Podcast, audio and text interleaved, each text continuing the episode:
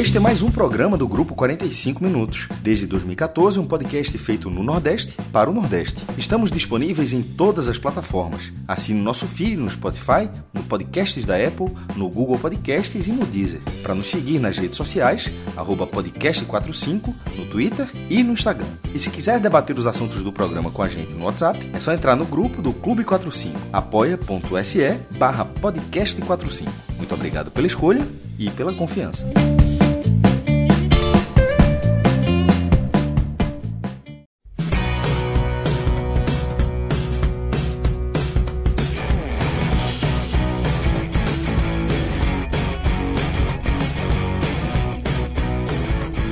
Minha gente! Para quem não começou a acompanhar a gente desde o início usando, desde a água suja, que nem foi tão suja, hoje foi light, né, Lula? Hoje a água suja foi light, foi clean.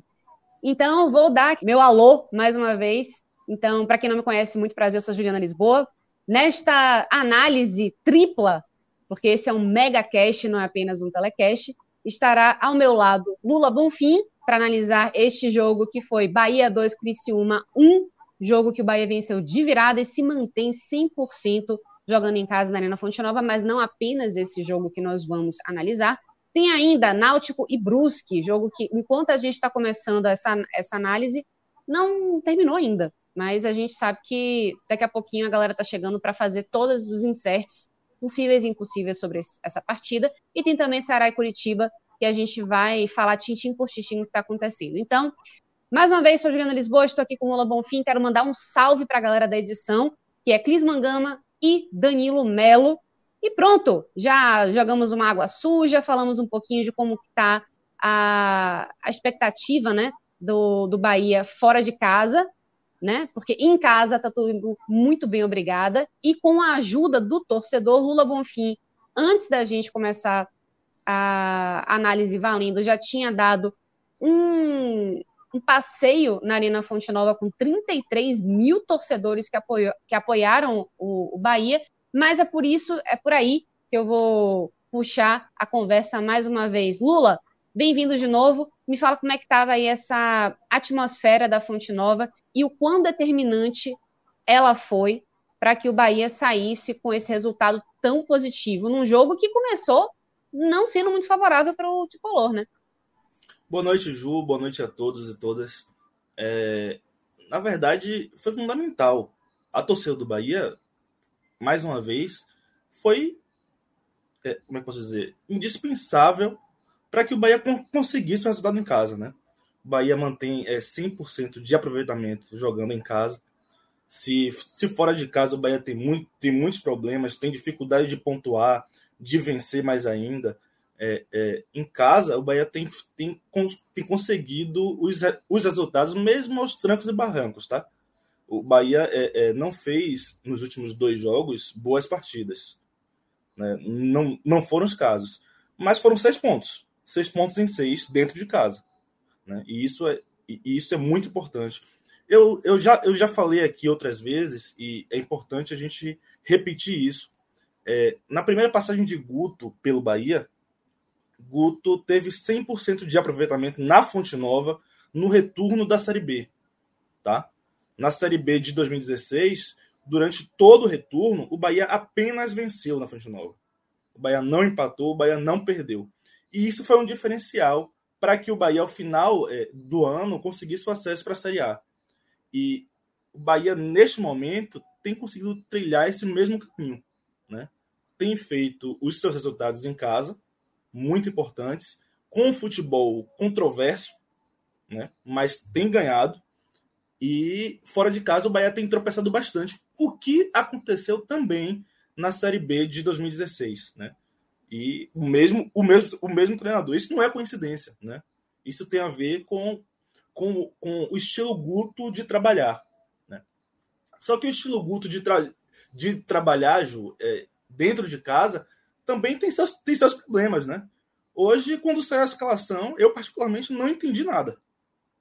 Eu, quando eu vi a escalação, já foi um choque para mim. Né? Eu olhei a escalação e falei: não, não faz sentido. Não faz sentido.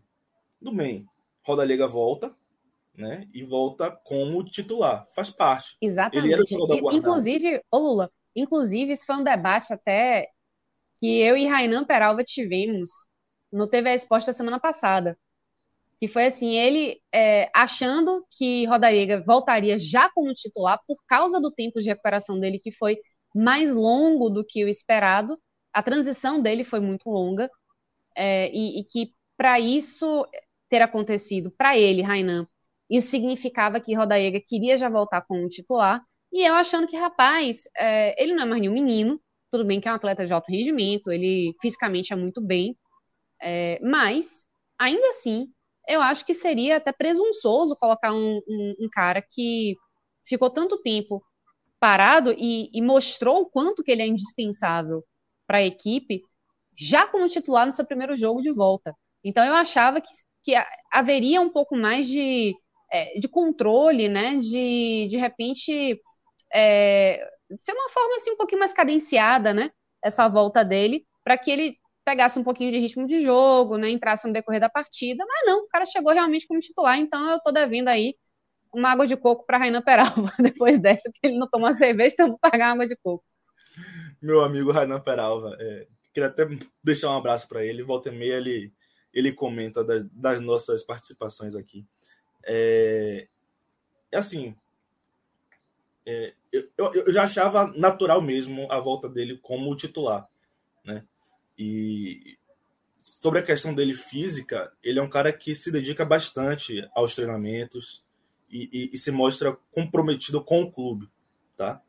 E, e eu, eu, eu, sempre tive um, pé, um pouco de pé atrás com atletas que se relacionam muito com a torcida via, via redes sociais, né? Sempre tive um pé, um atrás. Eu acho que isso é, é, é, é, uma forma de, como é que posso dizer, ludibriar emocionalmente a torcida, sabe? Mas é, eu não sinto isso quando eu vejo Roda Liga interagindo com a torcida nas redes, tá? Eu, eu vejo uma pessoa que quer demonstrar comprometimento mesmo com, com a instituição é, que hoje ele trabalha. Né? E, e isso, isso para mim é profissionalismo. Nada mais do que isso. E eu achei natural a escalação dele. Mas, ao mesmo tempo, eu não consigo compreender, né? E, e quando a gente quando a gente estava é, criticando bastante é, é, Davó como, como centroavante, como nove, a gente falava, ó, e, e, e Guto falava também um pouco disso, tá? Nas, nas coletivas, a gente falava, ó, Davó pode estar sendo prejudicado, né? Porque ele não está na posição dele. E aí, curiosamente, quando o Davó tem a oportunidade né, de, de fazer a ponta, né? De repente o Guto coloca ele no banco.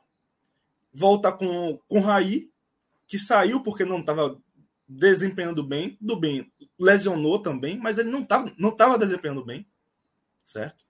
E, e, e, volta também com o Jacaré, que menos ainda. O Jacaré fez um jogo bom pelo Bahia. Tá? E, e isso precisa ser, ser dito aqui. A, a, a, maior parte das participações de Jacaré pelo Bahia foram participações ruins. Até com demonstrações assim é, é, constantes de, de é, é, falta de técnica, tá? E, isso é, é, é, é importante a gente sinalizar aqui. É, e aí eu não consigo compreender essa escolha de Guto, sabe? Consigo entender a, a, escolha dele por Djalma, apesar de Djalma não, não ter feito um, um grande jogo hoje, mas eu consigo, porque Luiz Henrique não vinha mais repetindo as mesmas boas atuações nos, nos últimos jogos. E Djalma, em algumas entradas, ele mostrou alguma coisa. Então era uma troca que já se imaginava que poderia acontecer. Mas as pontas eu não eu não eu não compreendo. É, Raí e Jacaré foram escolhas sem sentido nenhum para mim. É, e isso ficou claro, mais claro ainda, durante todo o primeiro tempo. É, o Bahia fez um péssimo primeiro tempo. Um péssimo primeiro tempo. E, e alguns lances de Jacaré foram até bizarros. Né? Teve, teve um lance que ele, é, é, ele, ele pegou na ponta, na ponta esquerda, puxou para o meio para chutar, não estava tão apertado, mas chutou basicamente na, na bandeirinha de escanteio. Né? E, e o Bahia sem conseguir criar grandes chances, sem, sem, sem oferecer perigo ao Criciúma, a ponto de que é, do meio para o fim do, do primeiro tempo, o Criciúma foi gostando do jogo. Né? E, e, é, e é curioso, né? Porque minha namorada mandou mensagem para mim, ó, tô assistindo o jogo. Aí eu falei assim, então já já você vai ver o Beto tomar um gol.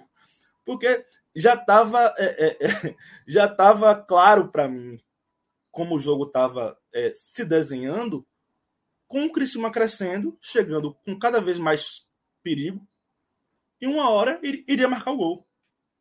Isso aconteceu, e, e, e, aconteceu em um momento que realmente o Bahia é, é, não, não jogava nada. O Bahia não jogava nada.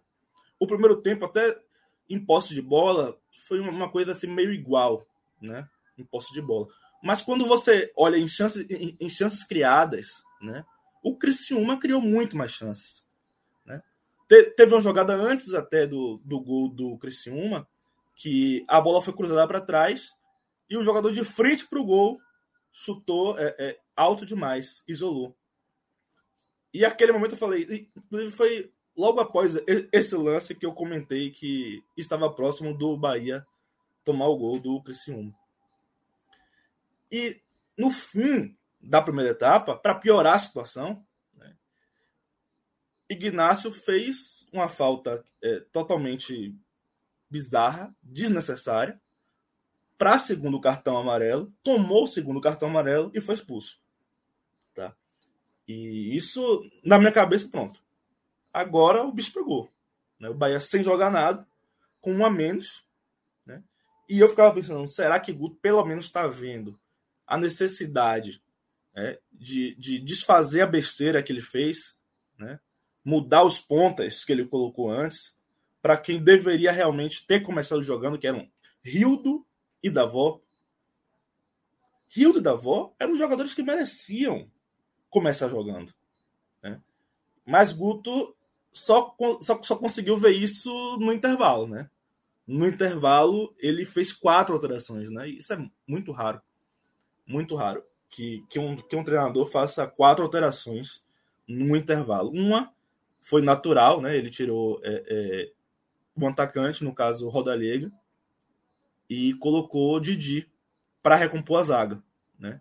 Com o Ignacio expulso, o Bahia precisava de mais um zagueiro para recompor. E ele escolheu tirar Rodalega. Ele tirou realmente os dois pontas, que fizeram um, primeiro tempo muito ruim, como já era esperado? É, e ele tirou os dois pontas e colocou é, Davó e Rildo, que depois viriam a, a, mudar o jogo. E fez uma outra mudança que eu não gostei, tá? Eu, eu, eu, eu no estádio, eu critiquei bastante. É preciso ser justo, né? É, é, tudo bem, a gente comenta após o jogo, mas a gente comenta também durante o jogo. E isso, e isso também é válido. Nesse caso, o Guto me deu um a zero.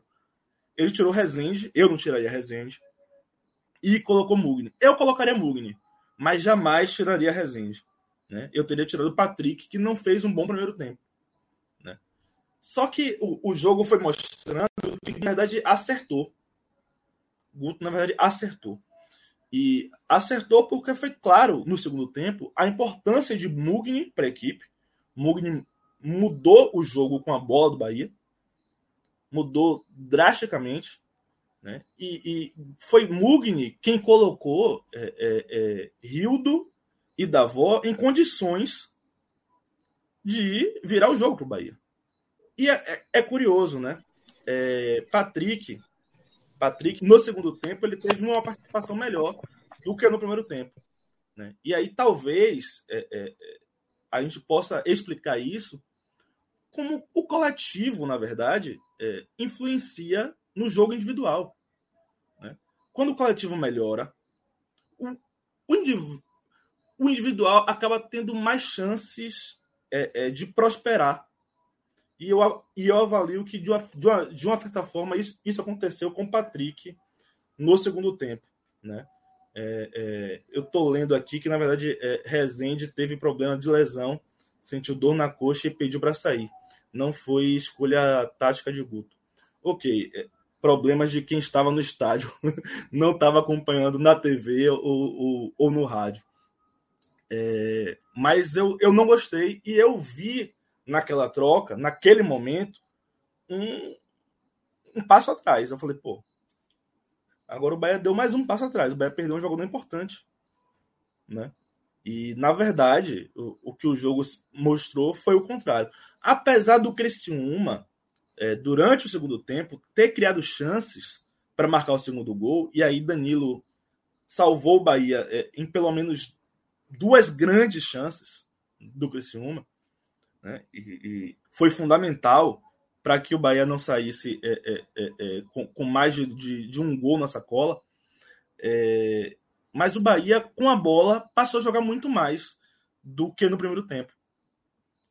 Com a bola, o Bahia conseguiu oferecer mais perigo do que no primeiro tempo. Né? E, e, assim, Mugni entrou muito bem. Porque, assim, se a gente lembrar, Mugni já tinha entrado na última partida. E Mugni não entrou bem na última partida. Mugni é, é, é, Emoriaé contra, contra o Tom Bense ele entrou e errou bastante. Errou muito. Assim, foi uma, foi uma partida inteira muito ruim do Bahia, né?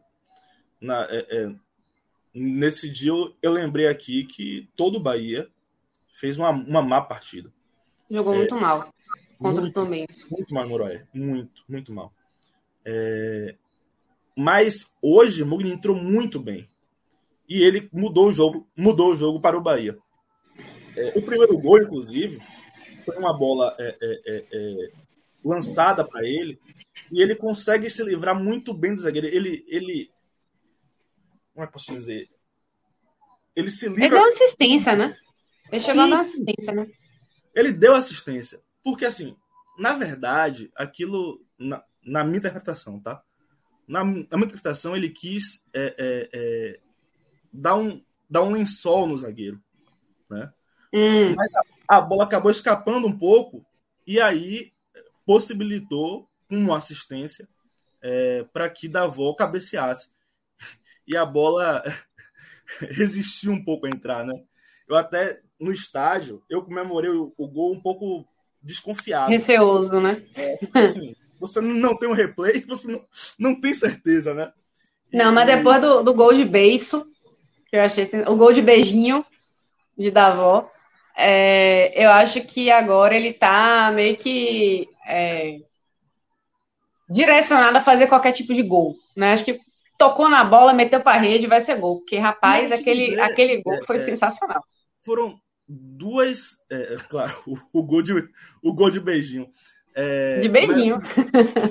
Mas, mas assim, hoje, e mais uma vez, eu estou falando aqui, eu, eu até vi, vi os replays rapidamente mas do estádio, a impressão que eu tive foram que foram duas cabeçadas muito boas. Muito boas de Davó. É, ele, ele cabeceou como centroavante. No segundo gol, foi uma cabeçada de manual. Manual. Ele, ele jogou no, no, no contrapé do goleiro. Né? E aí ele, ele mostrou é, é, é uma qualidade que ele não estava mostrando antes, né?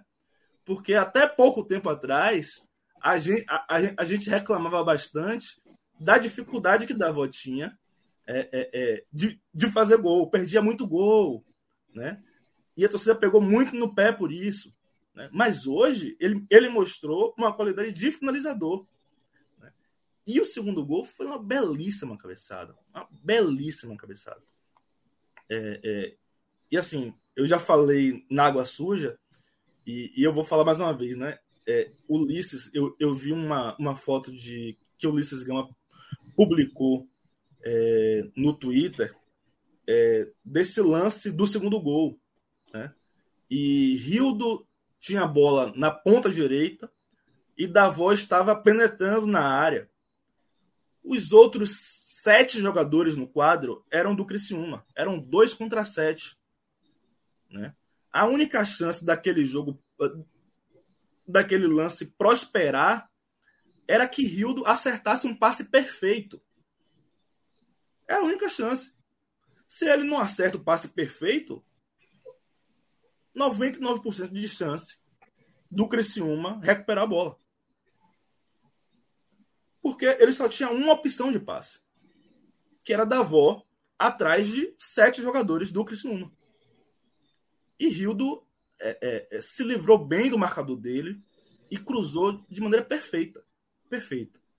Foi um cruzamento maravilhoso, perfeito de Rildo, para uma cabeçada de manual, como eu falei, de Davó. Né? O, o, segundo gol do Bahia, inclusive, muito, muito bonito. E aí eu vou ressaltar algo que eu também já tinha ressaltado na água suja, né? É, nos comentários dessa, dessa foto que o Ulisses postou, e o Ulisses postou falando é, 2 contra 7, um torcedor foi, foi comentou assim, não. Foram 33.002 contra 7. Né? E aí é uma referência à participação do torcedor do Bahia, da torcida do Bahia, é, é, no segundo tempo. Foi uma torcida que vibrou, apoiou o tempo todo. Quando o Bahia empatou o jogo, o estádio não parou de cantar um segundo. Não parou de cantar um segundo. Né? E isso, sem dúvida, foi fundamental para que o Bahia conseguisse a virada. Né? O clima no estádio era um clima positivo. O, o que era curioso, porque a torcida estava muito chateada no intervalo. Muito chateada no intervalo. Mas aí a, a mudança de dinâmica, de ritmo no segundo tempo, e, e aí, mais uma vez, a importância de Mugni é, é, nisso aí. Né? Mugni, é, é, o torcedor viu, viu em Mugni aquilo que ele queria. O cara que brigava por todas as bolas, né? e que, mesmo cercado por diversos, diversos adversários, persistia com a bola, buscava, buscava a tabela, entendeu? E, e, e ia criando, criando oportunidades para o Bahia. Né? Criando, criando é, é, é, é como é que posso dizer, clarões para o Bahia em campo. Né? Foi Mugni quem possibilitou isso. E talvez, assim, é, é, tenha sido a partida mais participativa de Mugni com a camisa do Bahia. Eu, eu não vou dizer melhor, porque é, é, é, em alguns jogos, eu, eu, no, ano, no, ano passado, Mugni teve uma, uma importância assim, muito sem a bola, marcando, fechando os espaços e tal. Mas hoje ele foi muito participativo também com a bola. Muito participativo. Né? E, e, e, aí talvez é, é, é, eu esteja aqui antecipando um, um, um dos nomes do meu do meu, do meu Mas calma, homem, calma. Não, não vamos antecipar as coisas 100% assim, não. Vou aproveitar que você deu um respiro para é, conclamar todo mundo, né? quem já está acompanhando a gente pela live já está vindo aqui a nossa tarja, né? E o QR Code que está aparecendo na tela. Por quê? Porque o podcast 45 está unido com todo mundo que está querendo ajudar as vítimas das enchentes que estão castigando aí Pernambuco, né? Então, é, para você que quer ajudar, não sabe muito bem como, ou não tem ainda confiança em quem que você pode é, fazer um pix, ou então fazer uma doação, ajuda a gente. Você coloca seu celular, né, aponta a câmera para esse QR Code que está aparecendo, ou então entra nas nossas redes sociais, no chat aqui da live, a gente coloca também o link para você que quer fazer um Pix, porque a todo valor que a gente consegue arrecadar, a gente dobra para poder reverter para as pessoas que estão precisando, pessoas que perderam suas casas, pessoas que perderam eletrodomésticos, pessoas que perderam familiares e pessoas que são arrimos de família também, né? Imagina só que aí você perdeu um, um ente querido e que ainda por cima era responsável pela renda da sua família.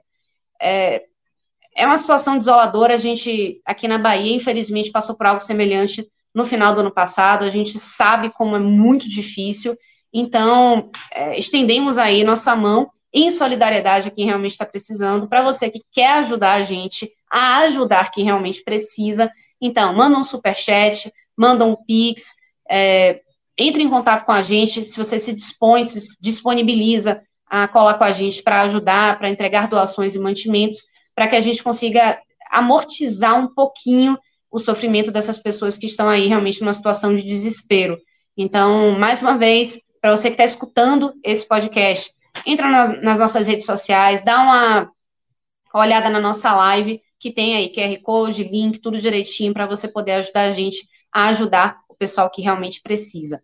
Então, dito isso, quero aproveitar esse momento que eu estou é, pedindo engajamento da galera para também deixar o like na gente, né? Porque isso ajuda, fortalece o nosso projeto. Então, dá um curtir aí pra gente, é, se inscreve nos nossos canais, né? Ativa o sininho, aquela coisa que todo mundo já sabe. Minhoca não chegou ainda, não sei fazer tão bem como ele, vocês vão ter que se virar comigo.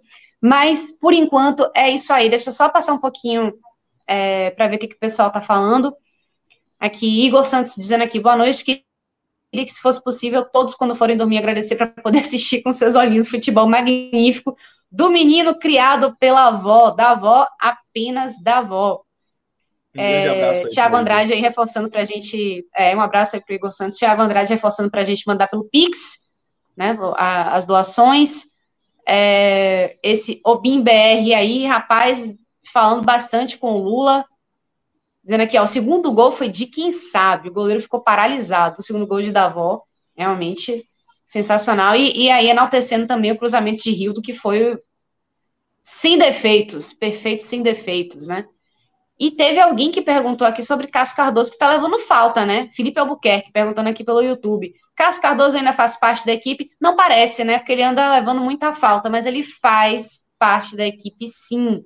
Então, em breve, não direi quando, ele vai voltar aqui para fazer parte dos nossos telecasts, das nossas análises. Mas, por enquanto, estamos eu e Lula para fazer essa análise desse jogo. Para ele voltar para o próximo jogo, é... Mas ó, eu não sei, eu não sei não, viu, Lula? Porque assim, pensando bem, como. Pensando como um, um, um torcedor do Bahia, né? Eu acho que você tá dando sorte nos jogos que você comenta, principalmente o Bahia jogando em casa. Eu, se fosse torcedor do Bahia, não ia querer mexer nisso, não. É só eu. Apenas eu dizendo, né? Eu acho que um time que tá ganhando não se mexe muito, não. O jogo Mas... virou, o jogo virou. Ano passado, diziam que era, que era é. o contrário. Né? diziam que era o contrário, que Cássio dava, sorte e eu dava azar. Agora o jogo virou. Né? Parece já... que o jogo virou, não é mesmo? Pois é, pois é, o jogo virou. Agora, é, é, é, eu acho que eu vou botar Cássio aqui, porque o retrospecto do Bahia recente com o esporte não tem sido muito bom né? E esse negócio de Então, é, é, o tipo de coisa que o Bahia vai precisar se preocupar, né? Porque assim, então, é, a última vez que o Bahia venceu o esporte... na quarta-feira, se o Bahia tropeçar na quarta-feira e eu tiver aqui, eu vou ficar sozinho contra, contra aquela galera toda rubro-negra. Eita. Entendeu? Eu acho que Cássio consegue lidar Tem melhor. Tem mais casca? Você acha? É, eu acho Não. que ele consegue lidar melhor com isso. Mas veja bem, o jogo em casa. E quem tá se dando bem em casa é você. Então, se o jogo em casa focasse o que for fazer e aí o Bahia leva fundo, não sei. Aí eu acho que a torcida pode pegar uma bronca contigo. Mas veja só, falando nisso, já antecipando aí a, a, a, a pauta seguinte, né? Que seria o próximo jogo do Bahia, que é em casa também. E aí eu acho que a torcida vai acompanhar, mesmo sendo naquele horário ingrato, né? De nove e meia da noite é, o Bahia, se eu não me engano, a última vez que o Bahia venceu o esporte foi na primeira fase da Copa do Nordeste, na fase de grupos do ano passado, 2021, não foi não? Foi isso mesmo. Foi isso mesmo. Aquele Bahia... 4x0, né? Exato. Em Pituaçu. O Bahia, não, o Bahia não conseguiu é, é, nenhum ponto contra o esporte na Série A do ano passado, né? E, e, e nem na Copa do Nordeste desse ano que o Bahia perdeu em casa, inclusive. Né? Então, o retrospecto recente do Bahia contra o esporte é, é muito ruim. Inclusive, esse 4 a 0 da Copa, da Copa do, do Nordeste do ano passado, é, é, no, no, retrospecto recente, é uma pequena ilha, né? Porque antes desse 4 a 0 o Bahia também vinha em uma sequência ruim é, é contra, contra o esporte é um retrospecto é, é, é, é que tem é, mudado nos últimos anos, né?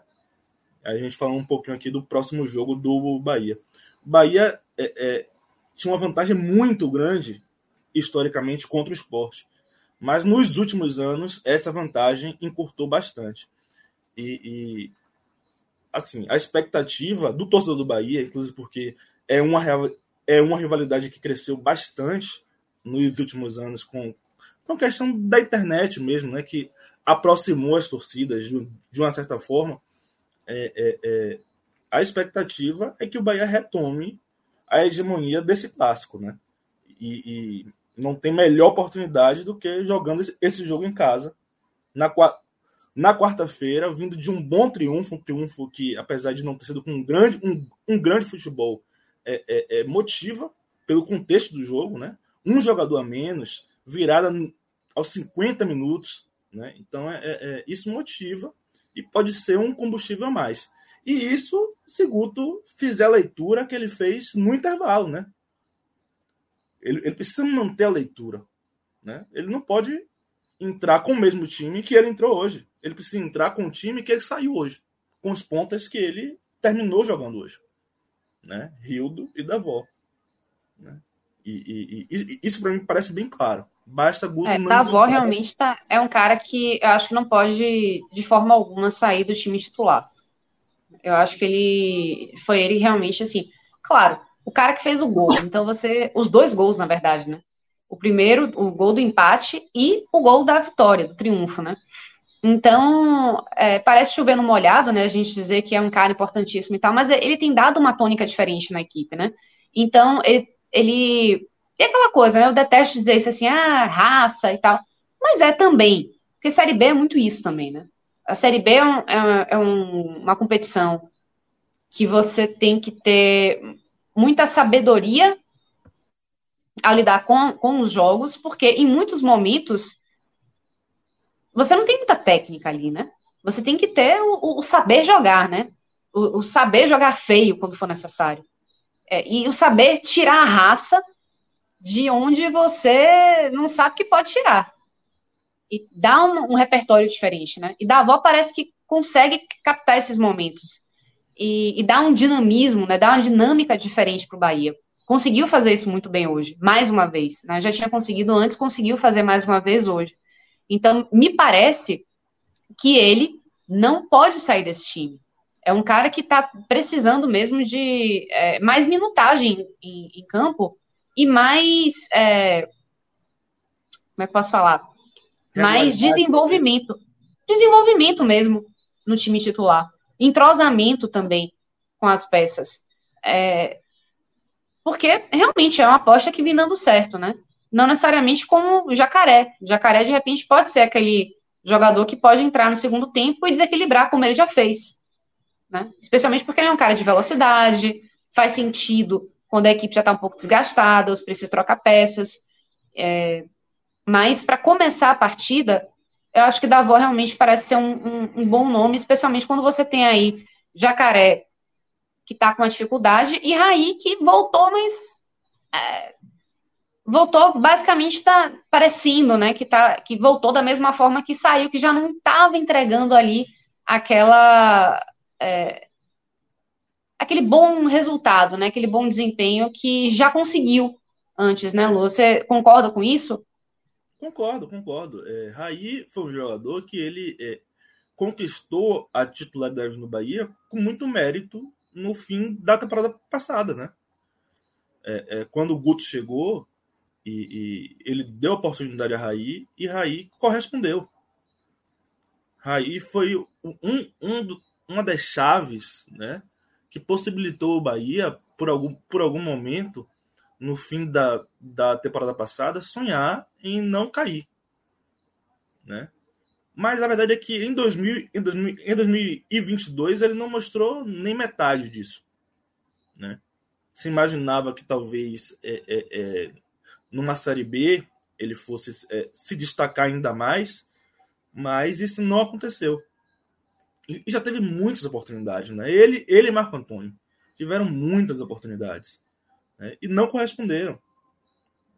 Eu, eu eu tenho assim um, um pouco de, de, impaciência com insistências é, demais. Eu acho que é preciso dar chance, é preciso repetir sim, mas chega um momento que basta. Basta. Para mim, Marco Antônio e, e, e Raí bastam. Né? Neste momento, eles precisam dar espaço para atletas que têm entrado e desempenhado mais. Né? Que, que têm mostrado mais mesmo que não sejam tão regulares. Né? Davó e Rildo não têm sido super regulares. Né? Eles fazem jogos bons e às vezes somem. Né? Mas, tem feito jo mas tem feito jogos bons. Né? Raí, Raí e Marco Antônio não fizeram esse ano ainda. E, e, e eu, eu acho que dá para parar de, de insistir e já é a hora, já passou da hora, na verdade. Né? E, e Bahia tem um jogo muito, muito difícil, muito difícil na quarta-feira. Desde o início da competição, Bahia Esportes estão brigando ali no G4.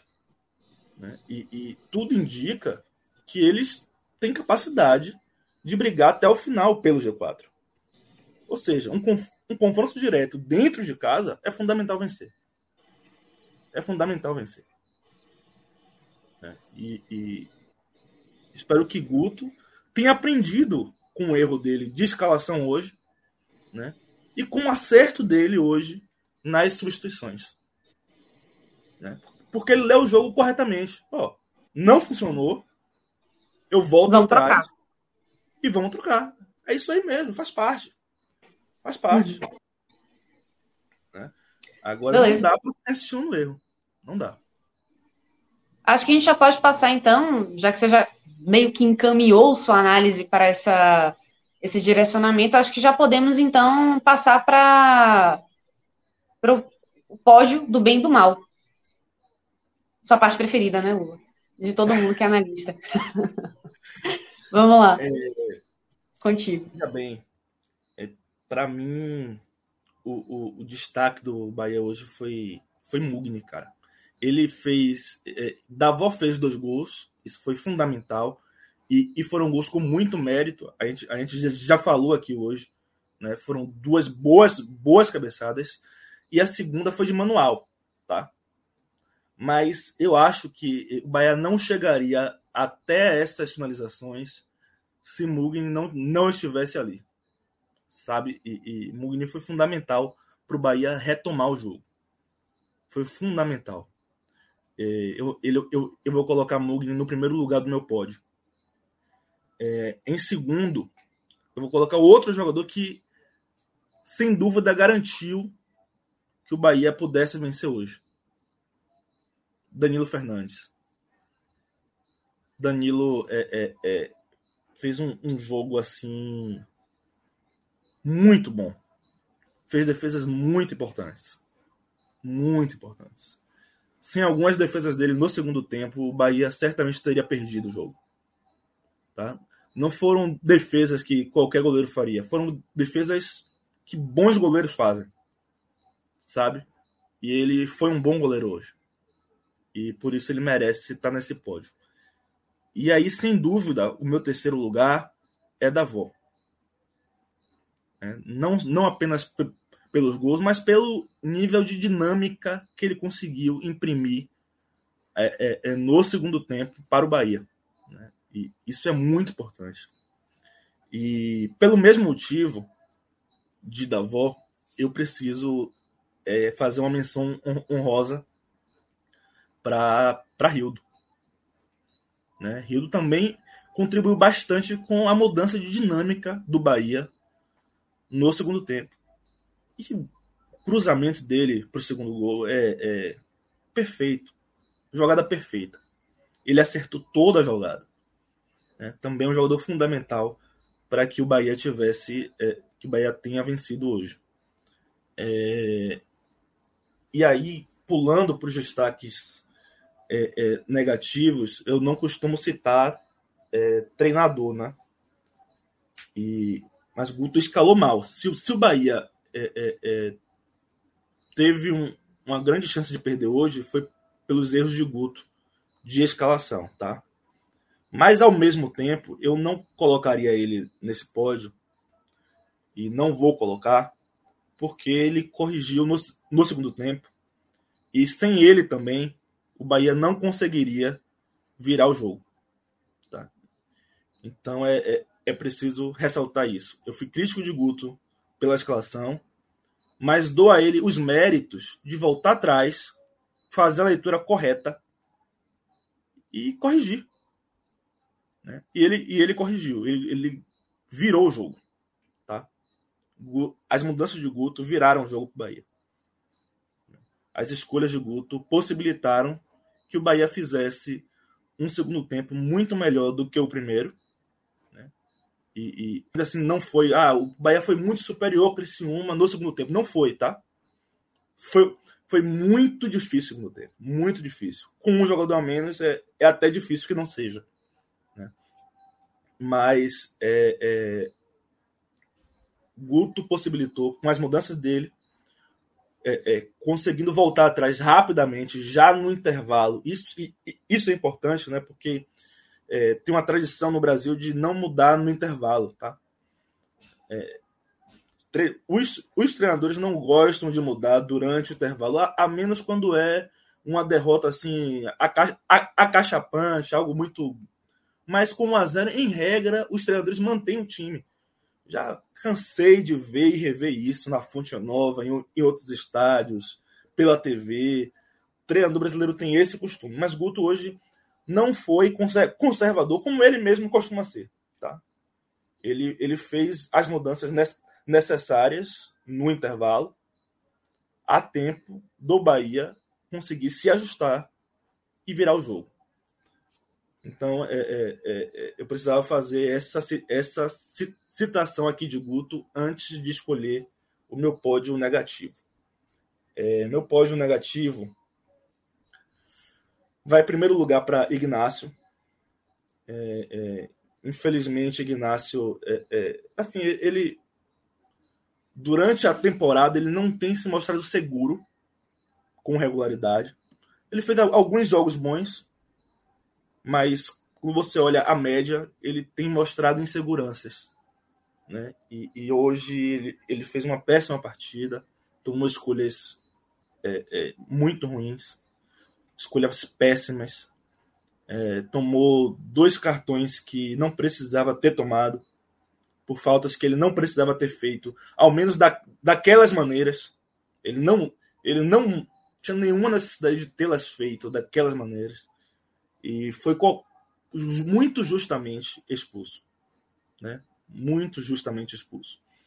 E, e se ele não tivesse sido expulso, talvez o Bahia tivesse tido um segundo tempo um pouco menos suado.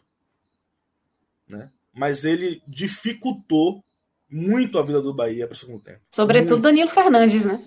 Exato, sobretudo Danilo Fernandes. Sobretudo, Danilo. Assim, Danilo Fernandes, eu, eu, eu, eu vi essa, essa estatística na volta para casa. Danilo fez quatro defesas de finalizações dentro da área. Isso é, é, é algo. Puxado. Puxado, puxado. Porque uma coisa é, é o adversário chutar de longe, você vem embaixo encaixa, né? Mas a queima-roupa dentro da área é outra realidade, né? E ele fez quatro só de dentro da área. Fora chute de, de fora da área, em que ele foi muito bem também. Mas só de dentro da área ele fez quatro. Mas aí voltando para o meu pódio negativo. É, é, meu pódio negativo, além de Ignácio, tem Jacaré. Tá? Jacaré em, em, segundo lugar. Foi uma partida bizarra dele durante, durante o primeiro tempo. Tá? Muito ruim.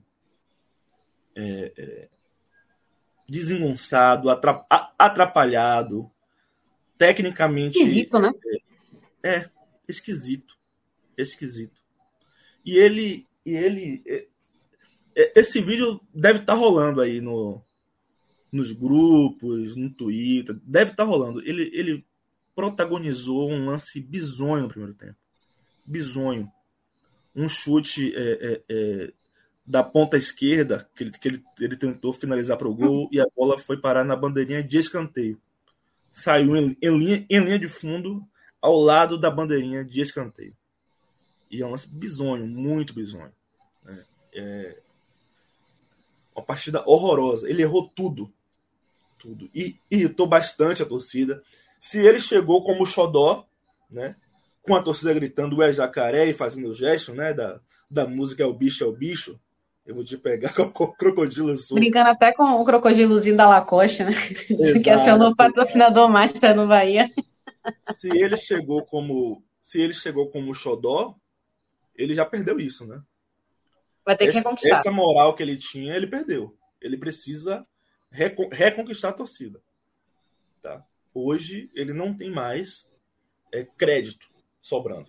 Não tem mais crédito. Ele perdeu. Ele foi, para mim, o, o segundo pior jogador do Bahia em campo. E o terceiro pior, é, eu vou de eu vou de Raí. Eu vou de Raí. Uhum.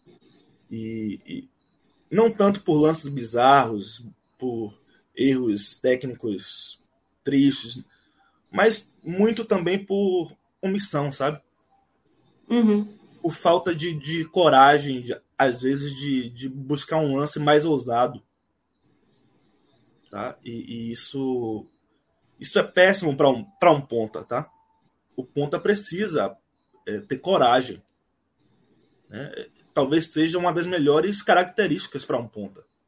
Ter coragem ou ousadia para enfrentar o marcador mesmo ou, ou tentar o drible, ou dar um tapa, ou dar um tapa na frente e tentar ganhar na velocidade, né?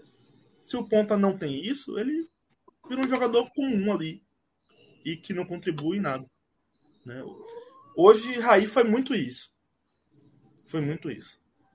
E, um jogador e... comum. É, que não acrescentou, né? E quando, quando teve a oportunidade de, de é, é, fazer alguma coisa, ele tomou decisões erradas, errou. Uhum. Em alguns Ô, momentos. Lula. Fale. Não, desculpa, achei que você já tinha é, encerrado sobre Raí. Não, eu queria aproveitar, ainda que a gente não passou para o Náutico, porque tem um superchat aqui de Ônio Filho falando sobre o jogo do esporte que você comentou um pouquinho mais cedo, né? Bota uhum. aqui na tela pra gente. Isso. Quarta-feira tem que ter mais 30 mil na Fonte Nova é essencial vencer times do G4 para se consolidar na volta para a Série A. Exatamente. Agora, sim, eu acho que o, o, o, horário do jogo, e sendo em dia de semana, pode ser um, um, um problema para lotar a Fonte Nova, né? Acho que vai ter bastante gente, sim, até porque a rivalidade chama isso, né, né Lula? Mas é, acho que bater o público de hoje, né, desse sábado, realmente vai ser um pouco complicado quanto ao horário. É quarta-feira, 21h30, muito complicado, tá? É, é, provavelmente outras cidades do Brasil devem enfrentar isso igual ou, ou, parecido, mas Salvador tem enfrentado uma grande onda de violência, né? Então, o, to o torcedor hoje pensa, se antes pensava duas vezes, hoje pensa dez vezes antes de ir para um jogo em que ele precisa voltar para casa meia-noite, tá? É, é, o medo de ser assaltado no ônibus, na estação, entre o ponto indo e sua buscar casa, o carro. In, indo buscar o carro, né? Ou, ou então é, é, deixando o seu carro, porque, porque muita gente não tem garagem, né? Aqui na minha Isso. rua, as casas não têm garagem. As, as pessoas param param seus carros na frente de casa. Né? Então, é, é, e, e reza Ave Maria quando tranca o carro. Né? Pois e é, outra quando tá... um Pai Nosso quando vai voltar. Isso está é, crescendo muito aqui em Salvador, né? Então, a, isso é verdade. A, esse medo aumentou, é o medo que cresceu. Né? Então, é justificável caso não tenha mais gente é, na quarta-feira, 21h30. Que tem um outro ponto, tá? Não tô querendo jogar contra, não. Não quero incentivar ninguém a ficar em casa. Se você puder ir e se sentir seguro, vá. É importante para o Bahia. Mas esse é um jogo de TV aberta, tá? Esse, esse jogo deve passar na TV Globo, na Globo, na Globo Recife e na, e na Rede Bahia. Tá? É, é, é, um, é um jogo que está programado na tabela oficial da CBF para ser jogo de TV aberta. Então, Menos isso, mal. Também, isso é, é, é um. Claro, para o torcedor é ótimo, né? Ele tem mais uma forma de, de acessar o jogo né? Mas ao, ao mesmo tempo você é, é, é, tira um pouco do público, né? É, se desobriga um pouco, né? É isso. Esse torcedor que, que está com medo, ele vai falar, poxa, posso, posso ficar em casa, velho, ver o jogo tranquilo em minha casa, entendeu? Com meu filho, com minha esposa. É. Né? Então isso também influencia um pouco que na questão do público, né? É, então, é, é isso. Mas eu acho que pela forma como a torcida saiu hoje, parece uma, um, um, grande carnaval, né? Eu acho que pela forma como a torcida saiu hoje, a gente vai ter mais uma vez um, um bom público. A Talvez ver. Não acima de 30 mil, mas um bom público. Um bom público e que vai fazer barulho, certamente. Certamente. Ainda mais com a motivação de ser um clássico, né? Exatamente. Eu com não certeza. sei como são nas outras. E um clássico do G4, né? Um clássico dentro do G4. Exato, exato. Um clássico decisivo. Decisivo. É, é um adversário direto, sem dúvida. Sem dúvida. Né? Se o Bahia pensa em subir, ele tem que pensar: eu vou, eu vou disputar com o esporte. Então, é, é, é, sem dúvida um confronto direto e fundamental vencer. Fundamental vencer. Muito bem, Lula Bonfim. Acho que já temos aí a plaquinha de substituição para a gente começar a falar do Náutico. Minha produção me confirme aí se já temos Cláudio Santana postos. Muito bem, então vamos lá. Subindo a plaquinha. Chegando. Saindo Lula Bonfim. Chegando Cláudio Santana e Iago Mendes. Valeu, Lula, tá um abraço, liberado. Lula. Valeu, Lula, um abraço. Vai curtir aí esse triunfo. Só mais um comentário. Importante. Diga aí. Só mais um. É, é, na Série B, os clubes é, é, é cobertos aqui pela gente, né? Bahia, Esporte e Náutico venceram por 2 a 1 um, De virada. De virada. Os três de virada. Em casa. Não, Náutico foi Não, fora. o Esporte foi. O Náutico foi fora. Foi fora. Eu, eu que anotei errado. Eu que anotei Náutico errado. Então é, é então, uma coincidência importante. Nós vencemos nessa rodada. É isso aí. Aqui é, é, é a galera pé quente. tchau, Lula. Tchau, tchau. Vamos lá, meninos. Vocês, então, que vão me contar como é que foi esse, esse jogo, né, de Brusque e Náutico, né, que a gente já deu esse spoiler, que foi uma vitória do Náutico por 2 a 1 de virada. Eu não consegui assistir o jogo, obviamente, porque eu estava vindo do Bahia já estava aqui no, no, no telecast com Lula, mas é, emoção não faltou, né? Foi com emoção, né? O Náutico não vencia cinco rodadas, estava na zona de rebaixamento, venceu por 2 a 1 um e deu um salto na tabela, né? Saiu da zona de rebaixamento, o Náutico estava perdendo, estava na penúltima colocação, ganhou, foi para nona. Então só daí já dá o, o tamanho do, do da vitória do Náutico. O Náutico é, cheio de problemas hoje, não tinha lateral esquerdo para escalar. Roberto Fernandes teve que é, os laterais estavam no DM, né? É, Júnior Tavares, Ailton, Brian, que se machucou é, mais uma vez. E é, ele teve que improvisar Tássio, né? O lateral direito, que é novo, não vem numa grande fase usar na lateral esquerda, mas fez até uma, uma partida ok é, diante circunstâncias, né? E o Náutico foi para esse jogo remendado com alguns problemas, principalmente né, esse problema da lateral, no ataque também. E fez um jogo, Roberto Fernandes optou por é, voltar a jogar com três volantes, repetiu mais uma vez que tinha feito contra o Ituano. O time defensivamente consegue ter um equilíbrio. Hoje, mais uma vez, é, não sofreu tanto, mas o problema é que o Náutico sofre com erros individuais, falhas que vão se repetindo, e falhas bestas, assim. Contra o Ituano, o Náutico cometeu pênalti bobo, o Ituano perdeu o pênalti. Hoje, mais um pênalti bobo, o jogador do, do, do Brusque estava é, saindo da área, Ralf deu um carrinho, pênalti pro, pro Brusque. É, o, esqueci, me fugiu o nome agora do jogador do Brusque que fez o gol, é, bateu no canto, PR até tocou na bola, mas não evitou o gol, e pouco antes o Náutico tinha feito um gol que, que foi anulado, que é uma daquelas, daquelas linhas de VAR que a gente sempre questiona, né, como é feita essa linha, porque é, foi um escanteio na área, um, um, o goleiro do Brusque, Jordan, espalmou, Franco completou para o gol, e aí foi pro VAR, o VAR traçou uma linha que na, a linha traçada não me diz nada, não me estava impedimento ou não, até acho que estava na mesma linha por, pela linha traçada pelo VAR. Mas é, o árbitro anulou o gol depois dessa consulta oh, do VAR. É, parece que foi Diego Jardel Isso, que fez o, o gol do Brusque de pênalti. Diego Jardel. Bateu no cantinho, o pé ainda foi na bola, mas não, não defendeu. E aí, é, tinha, tinha tido esse gol do Náutico, mas o Náutico era melhor que o Brusque, mas pouca coisa, assim, porque foi uma partida abaixo, é, baixa qualidade técnica, mas nessa baixa qualidade técnica o Náutico estava melhor que o Brusque. E deu, o Náutico deu o gol para o Brusque fazendo um pênalti bobo, né? E aí o Náutico vai para o intervalo em desvantagem por 1 a 0 de forma até injusta, porque o Brusque não criou para isso. O PR não fez nenhuma grande defesa, a não ser o lance é, do pênalti. E aí, no, na volta do segundo tempo, É, Roberto Fernandes é, tenta mudar um pouco o time.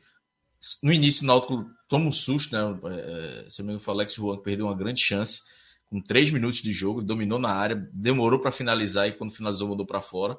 Mas aí o Náutico retomou o, o, controle do jogo e em dois minutos fez dois gols, é, aos 13 e aos 15 minutos, que, que aí deu um pouco mais de justiça no placar. Né? O primeiro gol, Jean Carlos cobrou escanteio, é, Jean Carlos estava mal na partida, aparecendo pouco, vem numa fase ruim, mas hoje foi decisivo. Hoje ele cobrou escanteio que acho que o Bruno Bispo desviou e o Wallace, né? O Wallace que passou aí, foi o Wallace do, do Vitória, né? acabou colocando, marcando contra, colocando a bola para dentro. E dois minutos depois, no contra-ataque, Jean Carlos, na entrada da área, chutou no canto e Jordan fez 2 a 1 E aí o Náutico, é, com 15 minutos, 2 a 1 vindo com vários problemas dentro e fora de campo, sem vencer, Roberto Fernandes começou a recuar o time Tirou Jean Carlos, colocou Djavan, colocou. Assim, o Náutico terminou com quatro zagueiros em campo, três volantes. Se me perguntar qual foi a formação que o Náutico estava em campo, eu não sei dizer, porque foi uma. A, a, a situação era só fechar a casinha e segurar o resultado. Deu certo. Olha, Cássio Cardoso tem um, um termo maravilhoso que é a moda caralho. Eu acho que pode se aplicar aí, né? Qual era a formação? A formação é moda caralho, né? Bota aí a galera, bota para jogar. Quem é zagueiro, quem é 4-3-2-1, não sei o que. É, vai, simplesmente vai. Exatamente. Assim, se tivesse outro zagueiro, outro volante, ele tinha, no banco, o Roberto Fernandes tinha colocado, ou ele mesmo tinha colocado, tinha entrado na defesa. E o Náutico conseguiu controlar com poucos sustos. É, apesar do Náutico ter sido superior ao Brusque, é, recuar foi uma, uma maneira arriscada, mas era o contexto, né? O Náutico tinha que vencer de qualquer maneira, estava numa fase muito ruim, então Roberto Fernandes veio. Eu não vou me arriscar ir para cima e tomar um gol, vou tentar me segurar aqui. O Náutico sofreu pouco, mas no final, já nos acréscimos, teve um, um gol anulado do Brusco, uma saída errada de PR, é, um cruzamento na área, numa, numa, bola parada. PR saiu errado, mas acabou sofrendo a falta. Teve um impedimento também, acho que até que ele marcou impedimento, o árbitro, é, e não apenas a, a, falta. O jogador do, do Brusco completou para o gol, um, um, lance de bicicleta, até um lance bonito, mas é, teve impedimento, teve falta, então o gol foi bem anulado. Foi esse único momento mais de, de desespero. De resto, foi o Náutico conseguindo se segurar para vencer por 2 a 1 quebrar nesse jejum de cinco partidas sem vencer. É, Roberto Fernandes já estava sendo questionado, time da zona de rebaixamento, muitos problemas que o Náutico estava tendo. Então, o Náutico precisava vencer de qualquer maneira. E, e, e um jogo contra o Vasco, né? um jogo difícil contra o Vasco em casa. Se o Náutico não vence hoje para pegar um jogo contra o Vasco, é, os aflitos se tornar uma, uma panela de pressão de forma negativa para o Náutico. E agora não, agora dá uma acalmada, anima o torcedor para ir para o jogo e agora a meta para o Náutico é voltar a vencer em casa. Voltou a vencer na Série B, agora tem que voltar a vencer em casa. Nos últimos jogos o Náutico não venceu, é, perdeu para o Cruzeiro, empatou com o Guarani, é, vem tendo problemas em casa. Agora o Náutico tem um pouco mais de paz, né? Era tudo que o Náutico estava precisando. São tantos problemas dentro e fora de campo que o Roberto Fernandes não estava. É, é, teve a chuva em Recife que o Náutico não conseguiu treinar alguns dias, teve que treinar no CT do esporte.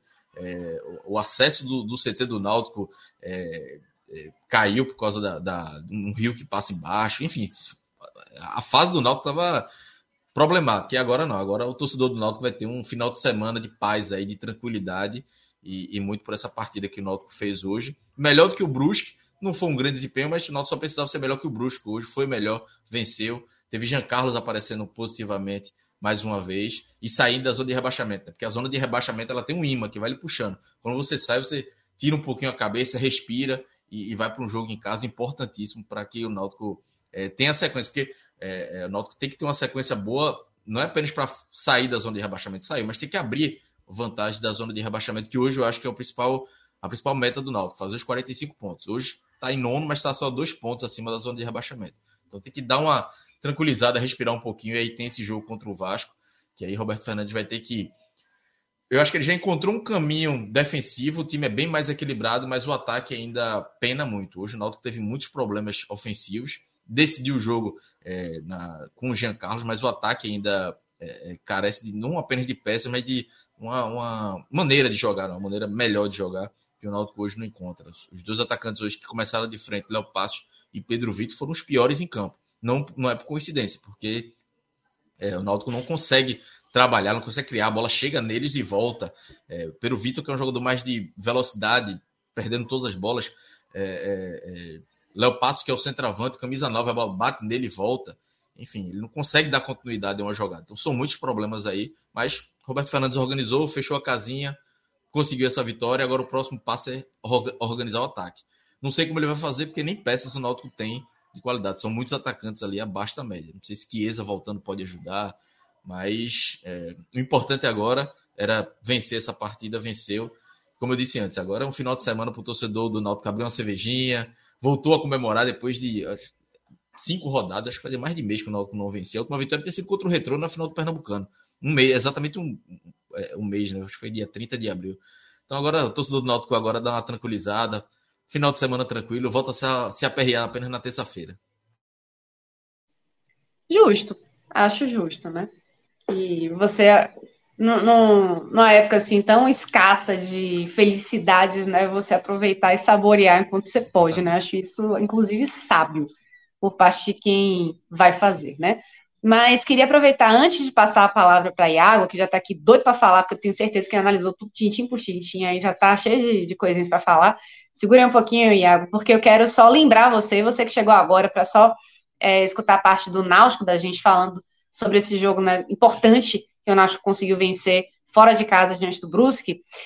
Você que quer ajudar as vítimas das enchentes que estão assolando Pernambuco, principalmente a Grande Recife, cola com a gente, porque o Podcast 45 está fazendo uma ação muito, muito, muito legal, muito importante para ajudar quem está precisando. Então, é, acessa as nossas redes sociais, ou então acessa esse link que está disponível aqui para você que está acompanhando a live. Tem um, um, um, link fixado nos comentários, você clica lá e ajuda, faz um Pix. São muitas pessoas que perderam tudo, muitas pessoas que estão sem, sem ter onde morar, sem ter o que comer, sem ter o que vestir.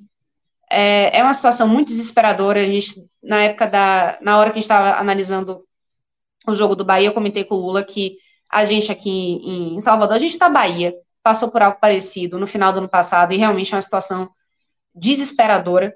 Então, quem puder ajudar, quem quiser ajudar, qualquer valor faz toda a diferença. Então, nas nossas redes sociais a gente está disponibilizando também esse link. Então, no nosso Twitter tem lá fixado.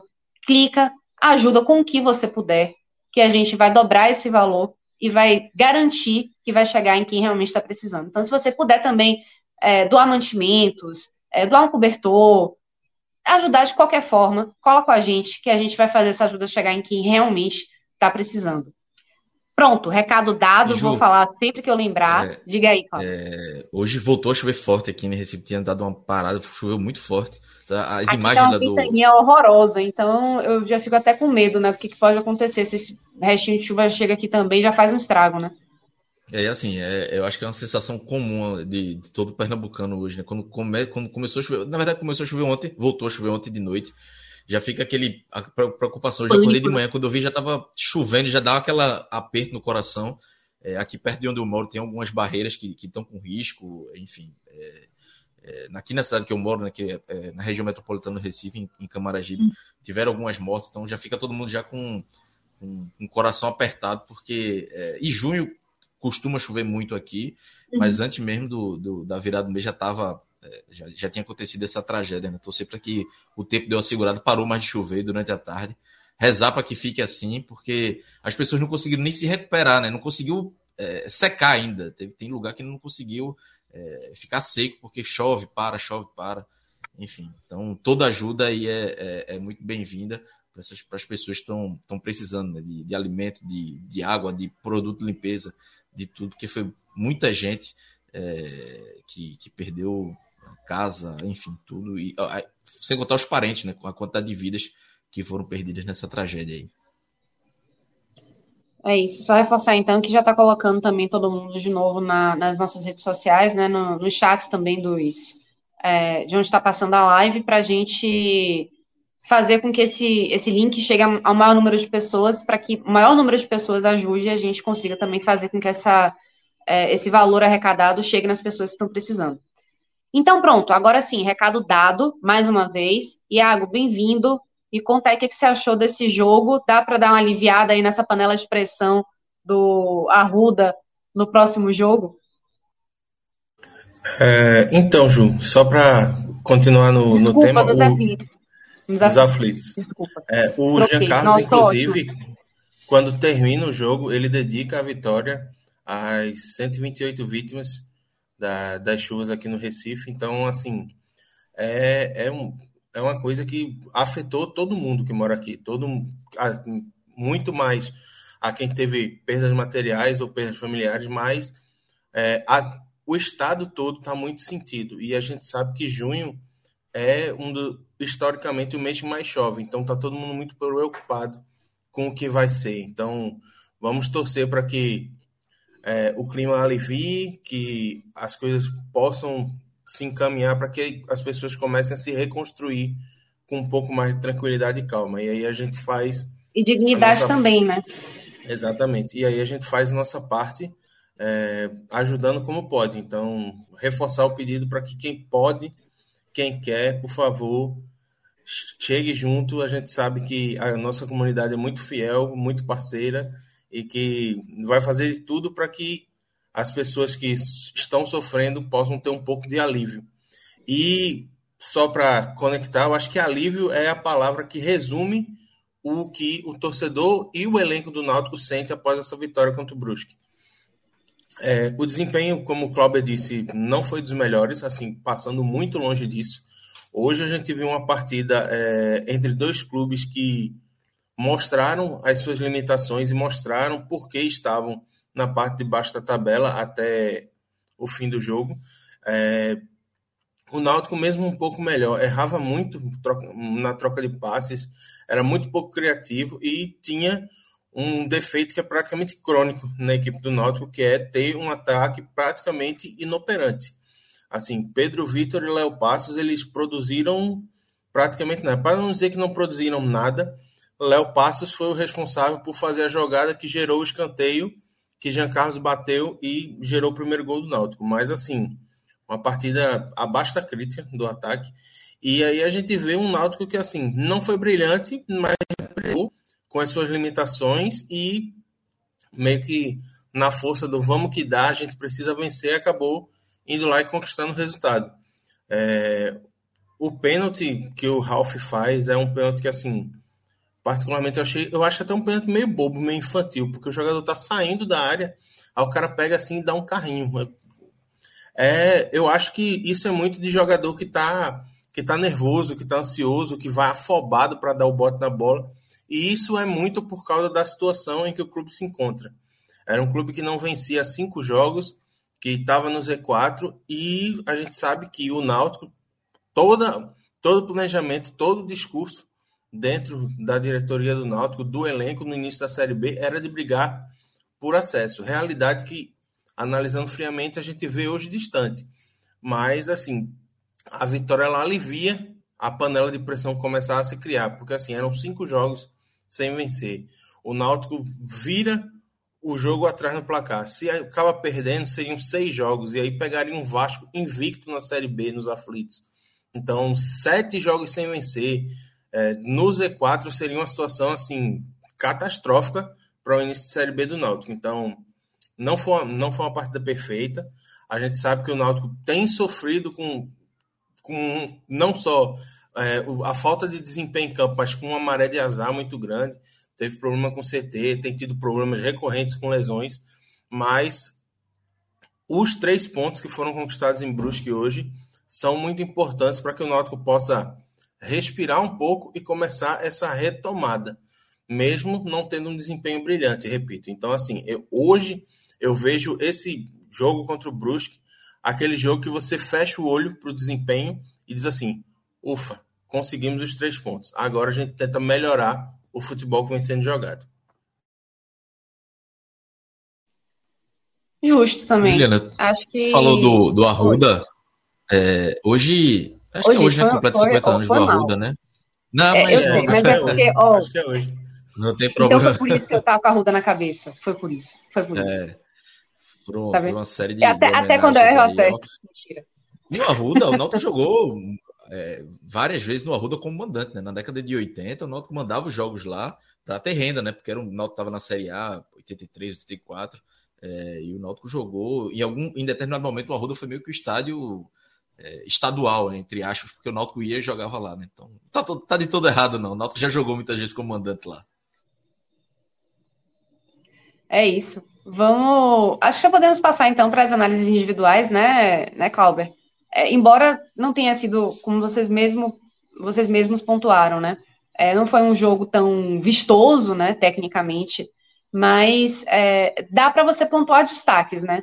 Tanto positivos quanto negativos, e o que realmente acabou funcionando, ainda que de uma forma até curiosa, né? Já que foi quando é, o Náutico se fechou um pouco mais, que as coisas começaram a fluir, isso normalmente é raro de acontecer, né? Normalmente é uma equipe que se propõe a jogar é, ainda mais é, no caso do Náutico, que assim, tem uma dificuldade muito grande de chegar no ataque. É, é um problema que a gente já vem falando há algum tempo, né? Então, se você não consegue pensar num jogo articulando jogadas para que você consiga chegar ao ataque e você se fecha, o natural seria, ok, morre o ataque, né? Mas o que aconteceu foi o contrário. O que você diz aí, Cláudio? É assim, é, os destaques negativos é, não tem como. Assim, coletivamente, o Náutico fez um jogo bem ok. Como eu disse, acima do, do Brusque, não foi um grande desempenho, mas foi um desempenho nota ali 6 é, de um jogo é, de um jogo nota 4. É, e aí, nesse. Quem, quem acaba puxando para baixo o desempenho do Náutico são jogadores de ataque, né? É, principalmente Léo Passos e, e, Pedro Vitor. Léo Passos me incomodou como. dava, dava a impressão que ele estava perdido em campo ele corria para um lado, corria para o outro, e, e, não, é, não ele assim, não, não, não, falta vontade, não falta luta dele. Mas é um jogador completamente perdido, que não consegue concluir a jogada. Teve uma bola que Jean Carlos recebe na entrada da área e vai dar um, um passe para ele, e ele está tão mal posicionado que a bola bate na, na, no, na parte de trás da perna dele, de, de Léo Passos, e volta para Jean Carlos. Assim, é, falta de, de, posicionamento ali do, do centroavante. Né?